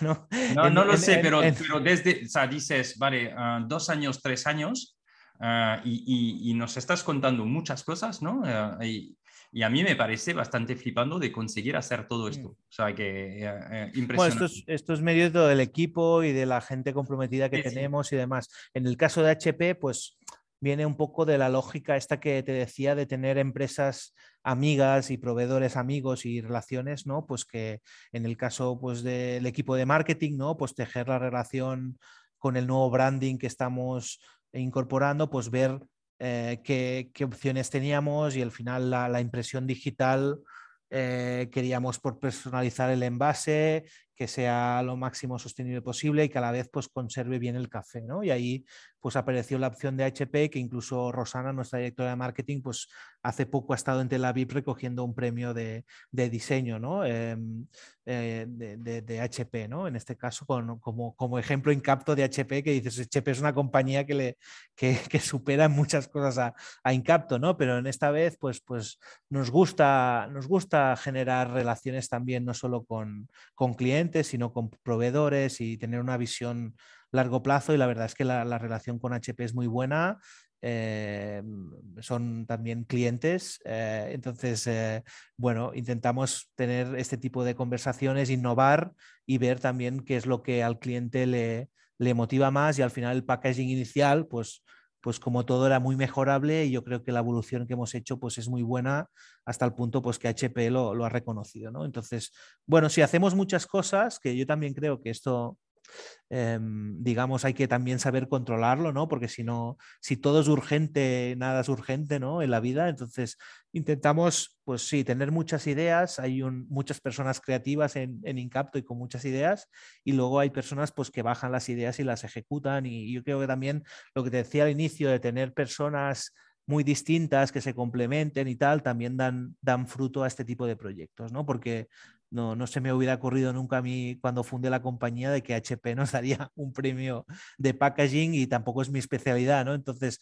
eh, es, es, emocionante cuando ves que algo que has creado, pues el, el, propio, la propia compañía pues desarrolla cosas tan chulas como, como este packaging, ¿no? Sí, sí, pero había tema de inclusión también, ¿no? Es en este o sea, cuenta un, en, rápidamente el tema, porque o sea, los que no lo han visto yo les invito a ir a verlo, ¿no? Es, sí, muy bonito. Es, una personalización, esto todo viene también de, de, la idea de poder que cada cliente pues tenga a nivel de personalización, pues eh, típico, el café de Jen, ¿no? En empresas también estamos trabajando en eso, ¿no? Que la gente pues de Eura o de Firma o de cualquier empresa pues reciban el café de Eura, ¿no? Y que esto pueda también verse en el packaging. Y luego hay un punto también pues de, de, como decía, de inclusión social, los, los, los, dibujitos que hemos seleccionado pues también son personas pues, pues que, que representan a, a muchas partes de la sociedad, ¿no? Y esto también, pues jugar con este concepto nos parecía muy chulo, aparte pues de, tener toda la información referente al producto, ¿no? El origen, eh, la puntuación del café, el código de barras, todo, todo, todo viene incluido, ¿no? Y esto nos gusta también, por ejemplo, en, trabajamos con una, una cooperación que se llama TEP, que, que tiene personas con, discapacidades, que también nos hacen el pack de gustación que te decía, ¿no? Pues los preparan ellos, hacen, entregan última milla en algunas empresas. Bueno, intentamos también, pues, pues ser, en este sentido, comunicar de esta manera que somos, que, la marca tiene estos ideales y estos valores y que nos gustaría hacer mucho más, pero, pero que, bueno, se, demuestra en, en, estos pequeños cambios, ¿no? Y en estas pequeñas cosas. Hay una parte que, que, me parecía muy interesante también, es la, el tema de cultura de empresa, ¿no? Y tú tenías un concepto, uh, tracción sangre. Sí. Que, ¿eh? Te gustó el concepto, ¿eh? Sí, sí, sí. Es, más de, es de más de francés que mío, pero me lo he hecho mío, sí, sí. Vale, vale. O sea... Eh, no, o sea, al final, como te decía, cuando nos conocimos con francés, pues eh, hemos vivido proyectos pues mucho de tracción sangre, ¿no? De decir, oye, de, pero lo habéis vivido en vuestras carnes. Lo hemos vivido en nuestras carnes y yo creo que mm, ah, lamentablemente todavía está muy presente en muchas empresas. ¿no? De, decir, tracción sangre significa que la, compañía pues, puede crecer y puede seguir creciendo a base de, pues, de cosas que no son éticamente eh, normales, ¿no? Como trabajar 14 horas al día, no hacer vacaciones, eh, eh, tener a la gente muy, muy quemada, ¿no? Entonces, el concepto tracción sangre significa que Incapto pues tiene que sobrevivir sin ser una compañía que traccione con sangre, ¿no? Eh, entonces, es el concepto. Sí que evidentemente cuando hay una, una necesidad, pues soy el primero que me he quedado altas horas de la noche solventando, pero luego lo compensamos y miramos el, el, el long term, intentamos pues que todo el mundo esté lo más contento posible en su lugar de trabajo y que se vea pues que tiene un, un que, su, que, su, trabajo tiene un impacto y que su crecimiento también va un poco en relación a lo que, a lo que, a lo que vaya haciendo. ¿no? Em, pero sí, sí, el, el, concepto de tracción sangre, decir, oye, es que no, no tengo tiempo ni para irme a cortar el, eh, ni, a, para pelarme, ¿no? O, o, tal, pues oye, no, no, puede ser, o sea, la compañía tiene que subsistir y todo el mundo tiene que tener un, un balance entre vida profesional y vida social o de ocio familiar, ¿no? Yo en mi caso tengo tres niñas, pues ya me dirás, ¿no? Pues intentamos pues eh, dar, cumplir con el ejemplo y, que aún trabajando fuerte y aún, habiendo picos de trabajo donde se trabaja más que menos, pues tener un balance eh, pues positivo, ¿no? Y que todo el mundo pues esté contento de trabajar en Incapto y se, se sienta orgulloso, ¿no? Sí, pero esto, si lo aterrizamos, ¿qué significa? Que, que hay acciones que, o sea, no se va a enviar correos a ciertas horas, que se apaga el teléfono, o sea, porque cuando estás arrancando un proyecto, mm. son momentos muy difíciles, ¿no? Donde, donde tienes que darlo todo. Sí. ¿Cómo consigues hacer, bueno, por una parte, lo hemos dicho antes, ¿no? Hacer tantas cosas, ¿no? Ah, necesitar ah, ir rápido porque tú tienes una, ventana de oportunidad. Y, al mismo tiempo decir, no, vamos a tener un balance, ¿no? Al nivel primero de los fundadores y, luego al nivel de equipos, ¿no? ¿Cómo se aterriza esto? ¿Cómo se el, mantra inicial es que cada uno es responsable de su día a día, ¿no? Decir, oye, mm, yo tengo esta semana tengo ocho proyectos que atacar o hecho tal. De los ocho, seguramente tengo cinco muy importantes y tres que no, ¿no? Entonces, nosotros no les decimos a la gente lo que hay que hacer, ¿no? O sea, queremos que ellos sean lo suficientemente maduros como para atacar los puntos y luego, evidentemente, no, no cerramos. a mí me, encanta mucho una opción en, Gmail que es enviar mañana a las 8 de la mañana, ¿no? Esto intentamos hacerlo para respetar. No le decimos a, a nadie no contestes nada porque yo soy el primero que a veces hasta el domingo por la noche me apetece responder cuatro mails, ¿no? aunque sea más tarde, pero yo creo que es, sentido común y que la gente pues diga, oye, pues tengo, hoy quiero cogerme libre, tenemos una política también que el día del aniversario la gente tiene vacaciones. Eh, tenemos, como te decía, esto, esto mola. Eso es un detalle, pero, pero nosotros también lo, hacemos y, es algo que mola, ¿no? Es decir, el, el día de tu cumpleaños, pues ah, lo vas a disfrutar ah, y vas a poder hacerlo, o sea, nosotros, ese te cuento, quizás vosotros vas a poder ah, disfrutarlo y, y cogértelo y hacer algo que, que, tienes ganas de hacer ese día. Y creo que es bonito porque, porque mola el día de su cumpleaños, de, estar libre y poder... No, y que después la gente, yo creo que tiene un nivel de compromiso más, más alto cuando es, es si tú les das, evidentemente, si hay personas pues, que se desvían y, hacen un mal uso de esta política, pues hay que hablar con ellas, ¿no? Pero en líneas generales la gente es bastante eh, sensata, ¿no? Y sabe que perfectamente que a lo mejor hoy pues, pues tengo menos trabajo, puedo salir antes y tal, y hay otros días que me va a tocar alargar, ¿no? Y intentamos pues que la gente tiene total, le decimos que evidentemente no deje los departamentos vacíos, si una persona está de vacaciones, pues que haya un backup, ¿no? Que no, que no haya este tipo, que haya mucha comunicación cuando hay una baja, etcétera, etcétera. Pero mm, yo creo que la gente es suficientemente madura para decir, no, pues ya sabemos que atención al cliente de septiembre a enero, con la campaña de Navidad y tal, pues ese es, es el momento álgido, pues no te cojas vacaciones de la semana del Black Friday, ¿no? O por ejemplo, o de Navidades. Son cosas que, que luego la gente cuando ya va... El, que tiene el cumple el día del Black Friday... Se lo, se lo, se lo, se lo demoramos unos días, no pasa nada. Em, no, es, es, bastante también el tema del, del teleworking, ¿no? Del, del, trabajo en remoto también es un tema que hemos debatido ampliamente. Nosotros hacemos un día fijo que son los viernes, porque lo que no nos gusta mucho es el, el tener gente en off y gente en on, ¿no? Estas reuniones que hay gente en, remo, en, en, en, una pantalla y gente física, se genera ruido, no suelen salir bien este tipo de reuniones. Eh, y luego tenemos el viernes seguro y luego la gente tiene un día más a elegir pues en, eh, a su disposición. ¿no? Sí que es verdad pues, que hay trabajos pues, en almacén, hacer teleworking, pues teletrabajo es más, es más complicado, ¿no? pero hay muchos trabajos que, que tal y al final lo que pedimos es que los, que los proyectos vayan saliendo, que los objetivos se cumplan y por lo tanto a mí una persona solo que tener que estar ocho horas en una silla, pues, pues no, no me dice nada, ¿no? Prefiero que, que tenga su, día a día controlado y que sea coherente y, tenga el compromiso para saber discernir cuándo toca apretar y cuándo toca pues, estar un poquito más relajado, aunque en una startup, como bien dices, hay pocos momentos de, pausa, ¿no? Y siempre hay, hay proyectos. Yo creo que también, como en una startup hay tantos proyectos, tantas ideas y tal, la clave está en decir qué es más importante y qué no, ¿no? La priorización. Y aquí es, es donde intentamos, pues, los fundadores, pues, ir marcando un poco de decir, oye, no, no perdamos tiempo en esto que no nos aporta ningún valor, dediquemos tiempo a lo importante y que esta filosofía pues vaya de arriba abajo un poquito, ¿no? ok. Y también me mm, estábamos comentando, y lo dijiste antes, que estáis fichando de gente muy joven a, a 70 años, decías. no? 70 no, 50, sí, sí.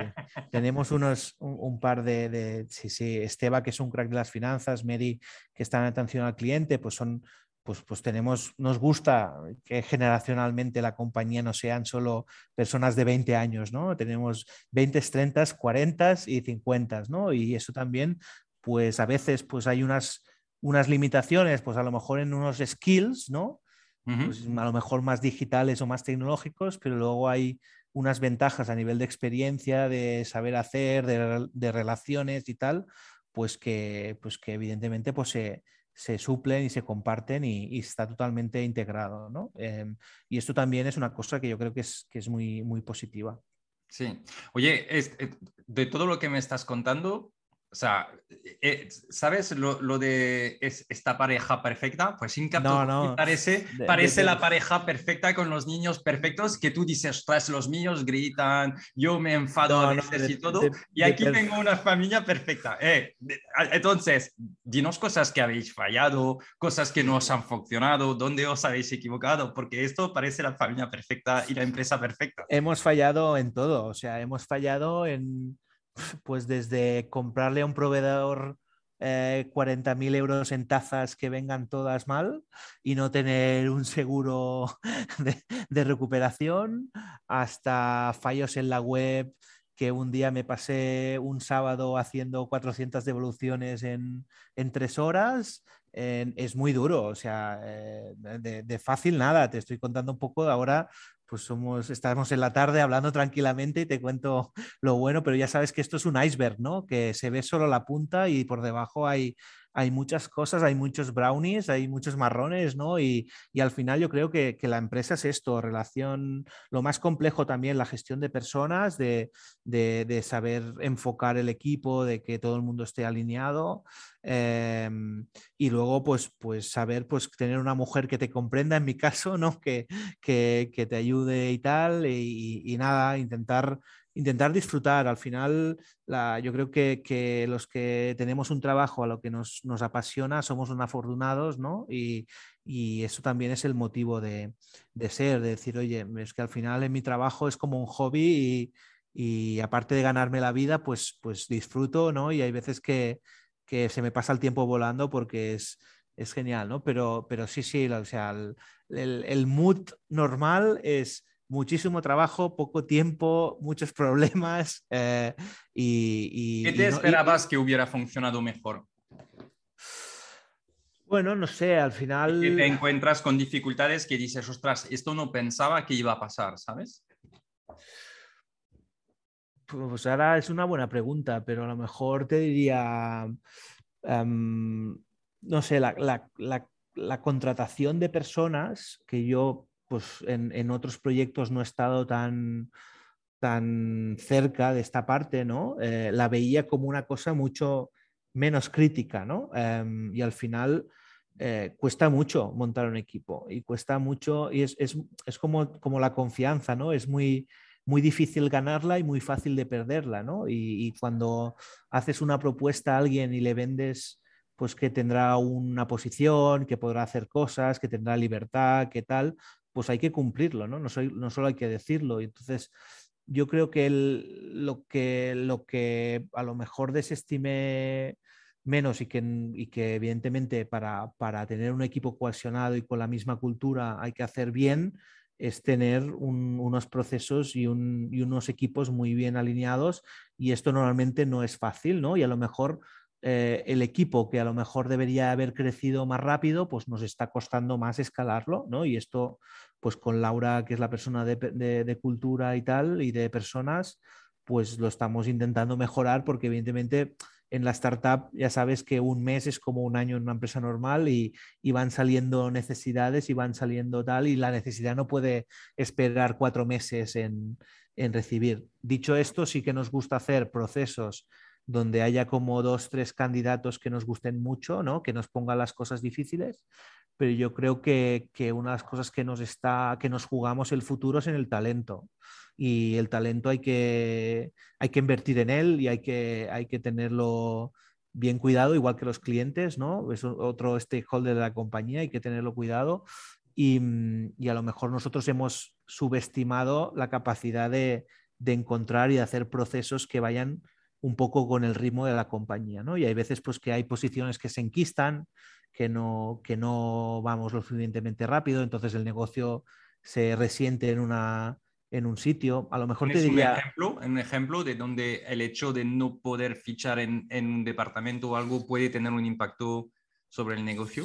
Sí, o sea, por ejemplo, en el mismo, en el mismo departamento de personas, eh, nos está costando mucho. No sé si también es por la época y porque ahora que llega el verano es más complejo fichar, pero le venimos diciendo a Laura pues que incorpore una persona lo antes posible para ayudarla con los procesos que debemos tener, pues no, siete, ocho procesos abiertos que si sumas todo el hiring con toda la gestión de personas, one-to-ones, onboardings y demás, pues para una persona es una locura, ¿no? Entonces, eh, desde aquí hasta Hemos justo ahora empezado un equipo dentro de B2B de, de Adbound, ¿no? De llamadas telefónicas para captación, pues también mucha dificultad para encontrar personas. Bueno, es, parece, parece que no, pero el hiring a veces, eh, si, si, lo quieres hacer bien hecho, pues es tiempo y, Y tienes como la lucha interna de la necesidad de incorporar rápido versus estar seguro de quién, de quién incorporas, ¿no? Entonces, em, yo creo que de, uno de los puntos que me llevo es este, de, entender mejor esta parte que hasta ahora, hasta no tener pues este, este, esta posición, pues no, no acababa de, de estar tan, tan metido en esta parte, ¿no? Sí, sí, y es verdad que es un reto, ¿no? Porque tienes eh, prisa porque quieres fichar a alguien, pero, pero y lo necesitas en tu negocio. ¿Qué va antes, no? El huevo o la gallina, ¿no? Entonces...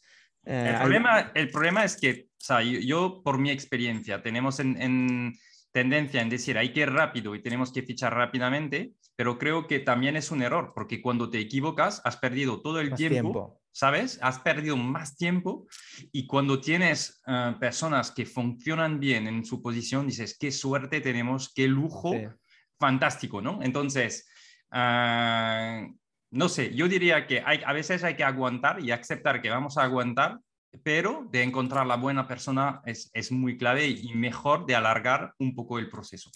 Sí, yo creo que, la frase también es, es, es, esa, ¿no? De intentar hacer un buen proceso y aunque el, el vestido se esté descosiendo un poco, ¿no? Aguantar un poco, intentar eh, ser paciente e intentar estar seguro de quién fichas porque las prisas nunca son, no suelen ser buenas compañeras, ¿no? Entonces, eh, luego sí que es verdad que nos gusta también fichar mucho de referrals, ¿no? O sea, cuando, cuando hay un referral que alguien del equipo pues ya ha validado o ha trabajado anteriormente, entendemos que hay un filtro y tal, pues entonces el proceso sí que se acelera un poco más, ¿no? Pero en procesos abiertos em, es, un, es un tal y luego tener siete, ocho posiciones abiertas a la vez es, es más que un full-time job, ¿eh? es, es, mucho curro. Bueno, la buena noticia para nuestra audiencia es tenéis ah, abiertos uh, posiciones, así que atentos a nuestro LinkedIn. Eso es. Muy bien. Tú, Kim, ¿cómo sigues mejorando y aprendiendo?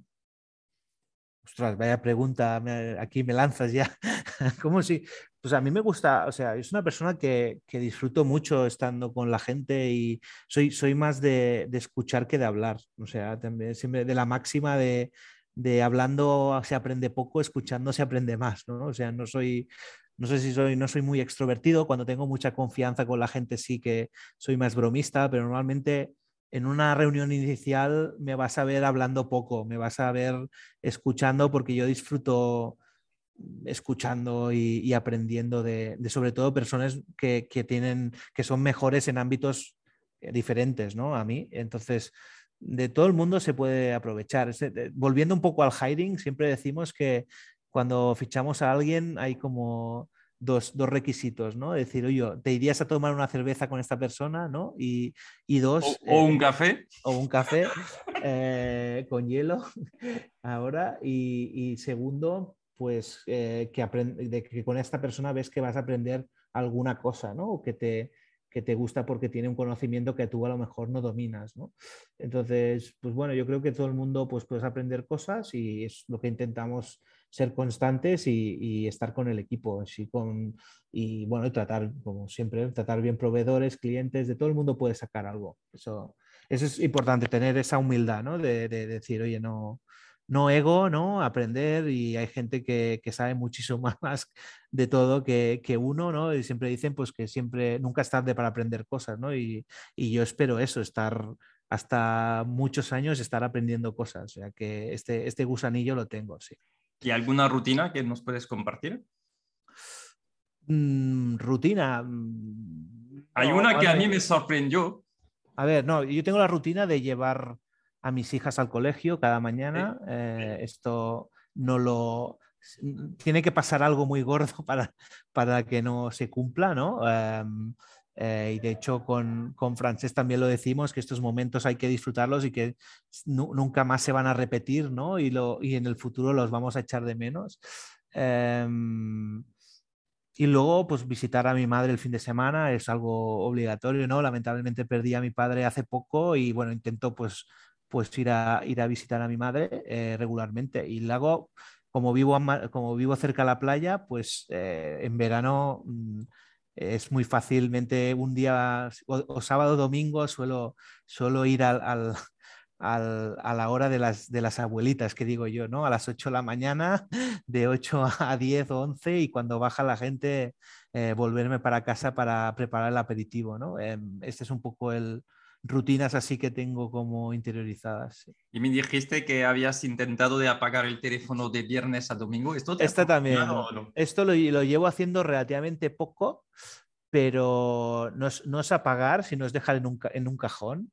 Eh, pero más, más que dejarlo en un cajón es el hecho de, de decir, oye, el fin de semana, pues si no hay algo relevante, pues intentar pasar el tiempo con los míos y y, no estar pendiente de esta adicción, ¿no? Que está súper estudiada en estudios americanos, ¿no? De que las redes sociales, el WhatsApp, el, propio inbox del Gmail, pues están pensados como para crearte cierta adicción y todo el mundo ha vivido, ¿no? Estar en el sofá de casa con la familia y ¿dónde está mi móvil, ¿no? El, el yonki del móvil, ¿no? Pues, pues intentar ser consciente de ello y evidentemente, o sea, te mentiría si te dijera pues que a lo mejor en un momento el sábado no he hecho un ojo, pero no, no me he acostumbrado a no llevarlo encima y creo que es una opción muy sana y que, y que recomiendo a, a, todo el mundo.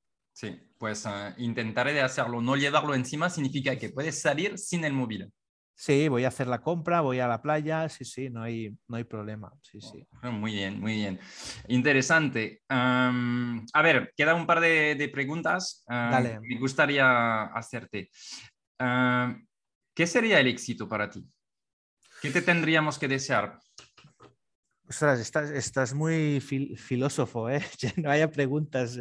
Em, para mí el éxito es, es, hacer lo que quieres en la vida. ¿eh? O sea, y hay, hay personas pues, que tendrán unas ambiciones o tendrán un leitmotiv de vida muy diferente, pero yo creo que el, el éxito es es que, estés haciendo en tu vida lo que tú crees que tienes que estar haciendo, ¿no? Em, y, por eso te decía también que el éxito laboral significa estar en un sitio donde realmente quieres estar, ¿no? O, siempre la, vida es muy corta como para desperdiciarla en, en, cosas o en tiempo que no, que no estás no estás. es una cosa que seguramente la edad te va, te va dando, ¿no? No es lo mismo a los 20 años que a los 38 en mi caso, pero sí que la reflexión es decir, esto va muy rápido, entonces vamos a hacer cosas que tengan trascendencia y que estemos contentos y que puedas ir a dormir tranquilo y te levantes reconociéndote en el espejo, ¿no? Es un poco, yo creo que el éxito es eso,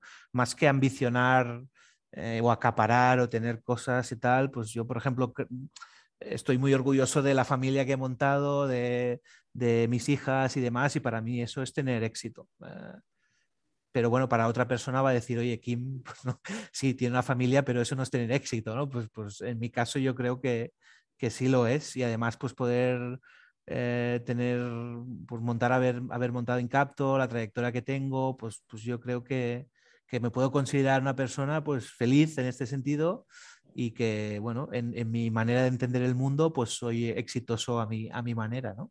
Sí, pues yo lo comparto lo que dices de la familia, creo que es muy importante.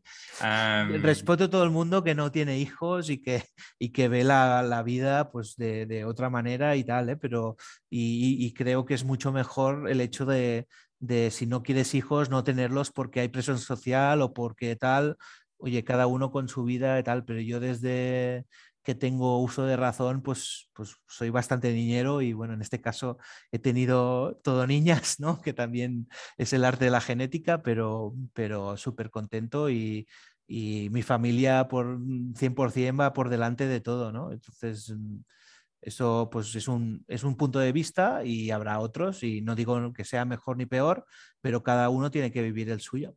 Básicamente. ¿Y el éxito para Incapto Coffee?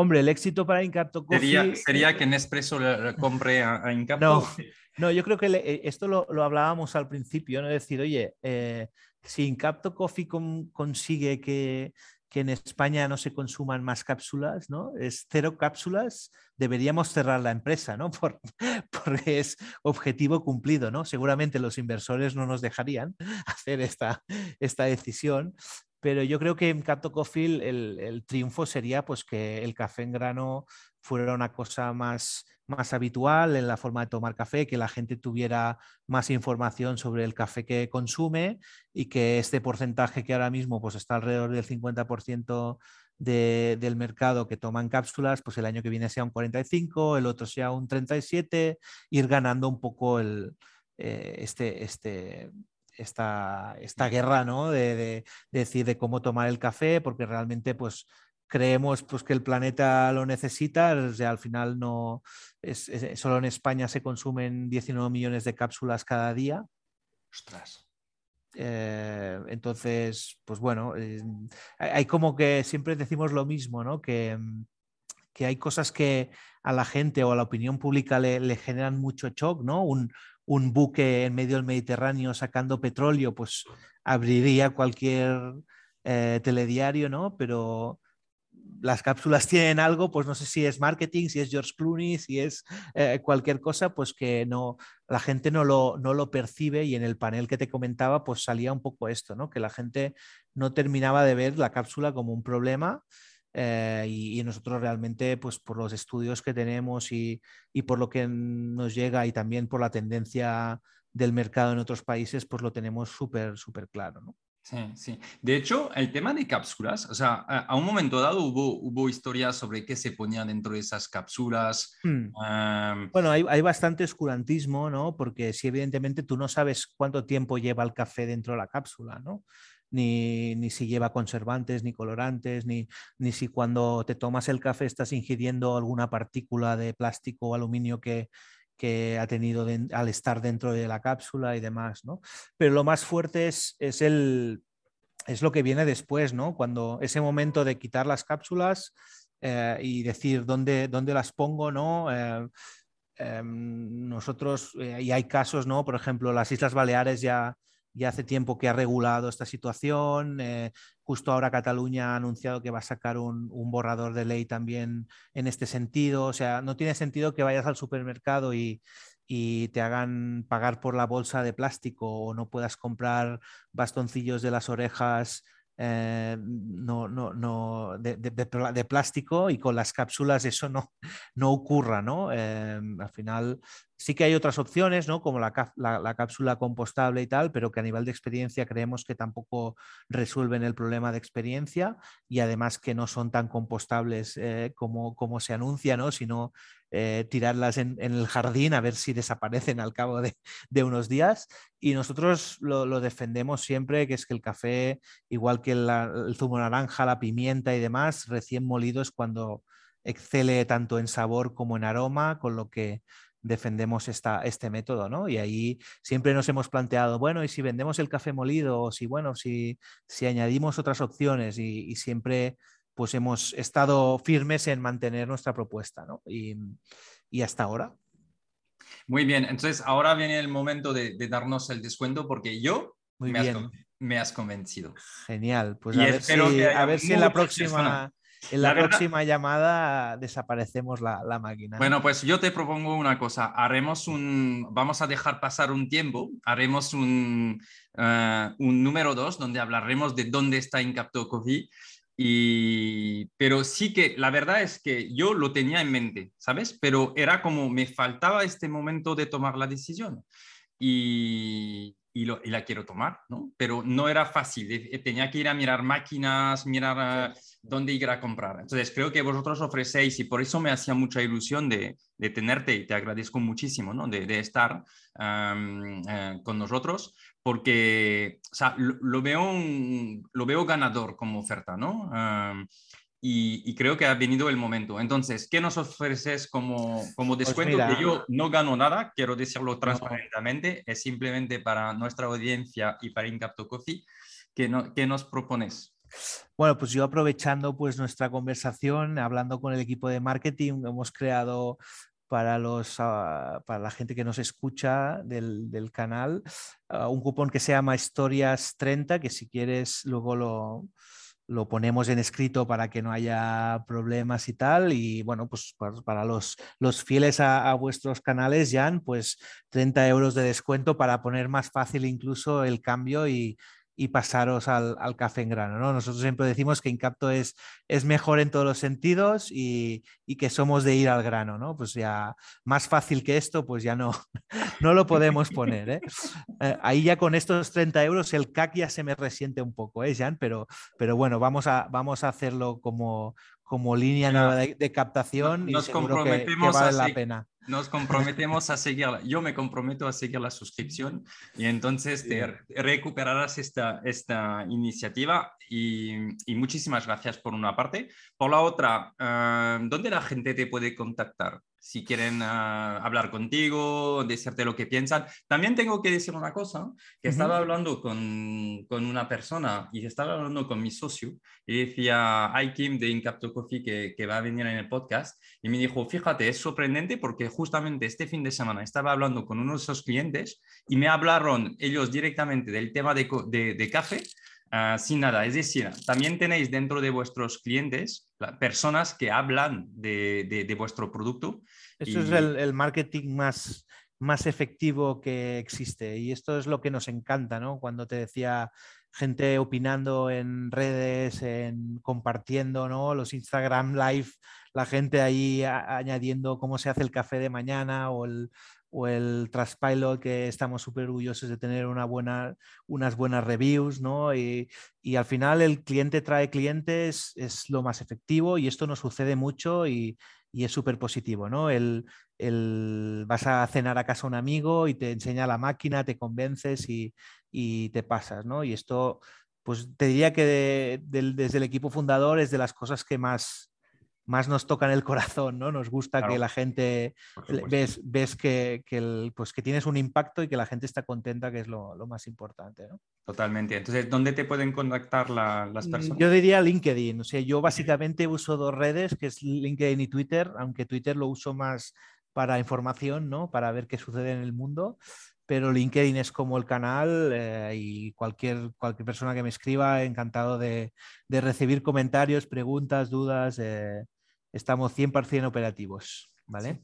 Vale, fantástico. Yo me quedo, yo me quedo con muchas cosas, ¿no? Ah, toda la parte también de sostenibilidad que estáis haciendo, ah, de circularidad, que me parece interesante. El modelo B2C, B2B vuestro me parece que es un reto, te lo he dicho desde el principio, pero que veo que, es algo súper interesante porque creo que el lifetime value en empresas puede ser muy, muy largo, ¿no? facilitando los pedidos pero también me quedo con el tema de externalizar la tecnología que os ha funcionado al principio. No siempre es el caso, pero, pero sí que os ha funcionado, que creo que es un buen tip. Y también me quedo con el tema de top of mind y de, y de contenido, ¿no? Que a pesar de habéis trabajado, vosotros habéis trabajado muchísimo la marca, la web, se nota que está muy trabajado, pues ah, después de dos años pasar por paid, ver que pues hay un coste que te dejas en Google, Facebook y que lo puedes pues, poner este, esta inversión también en contenido que son más evergreen, ¿no? que se quedan, que te generan comunidad, son importantes. Y eso es. Muchísimas gracias Genial. por participar. A ti por invitarme, ya sabes, cuando quieras repetimos y vemos, vemos si la máquina ya, ha desaparecido. Y, y nada, quédate también con lo del iceberg, ¿eh? que a lo mejor hemos transmitido aquí una, una visión muy positiva del emprendimiento, pero, pero hay que vivirlo para, saber lo duro que es y, que evidentemente te quedas con las cosas bonitas porque el cerebro siempre olvida las cosas malas, ¿no? Pero, pero que es un reto importante y que también en LinkedIn cualquier persona que me quiera escribir para, para tips o que esté en un momento pensando en emprender, lo que sea, eh, siempre nos encanta a mis socios y a mí pues estar y dedicar un tiempo con un café en mano pues a debatir ideas de negocio, modelos eh, y tirar ideas, ¿no? O sea, compartir básicamente, compartir es vivir, o sea que genial.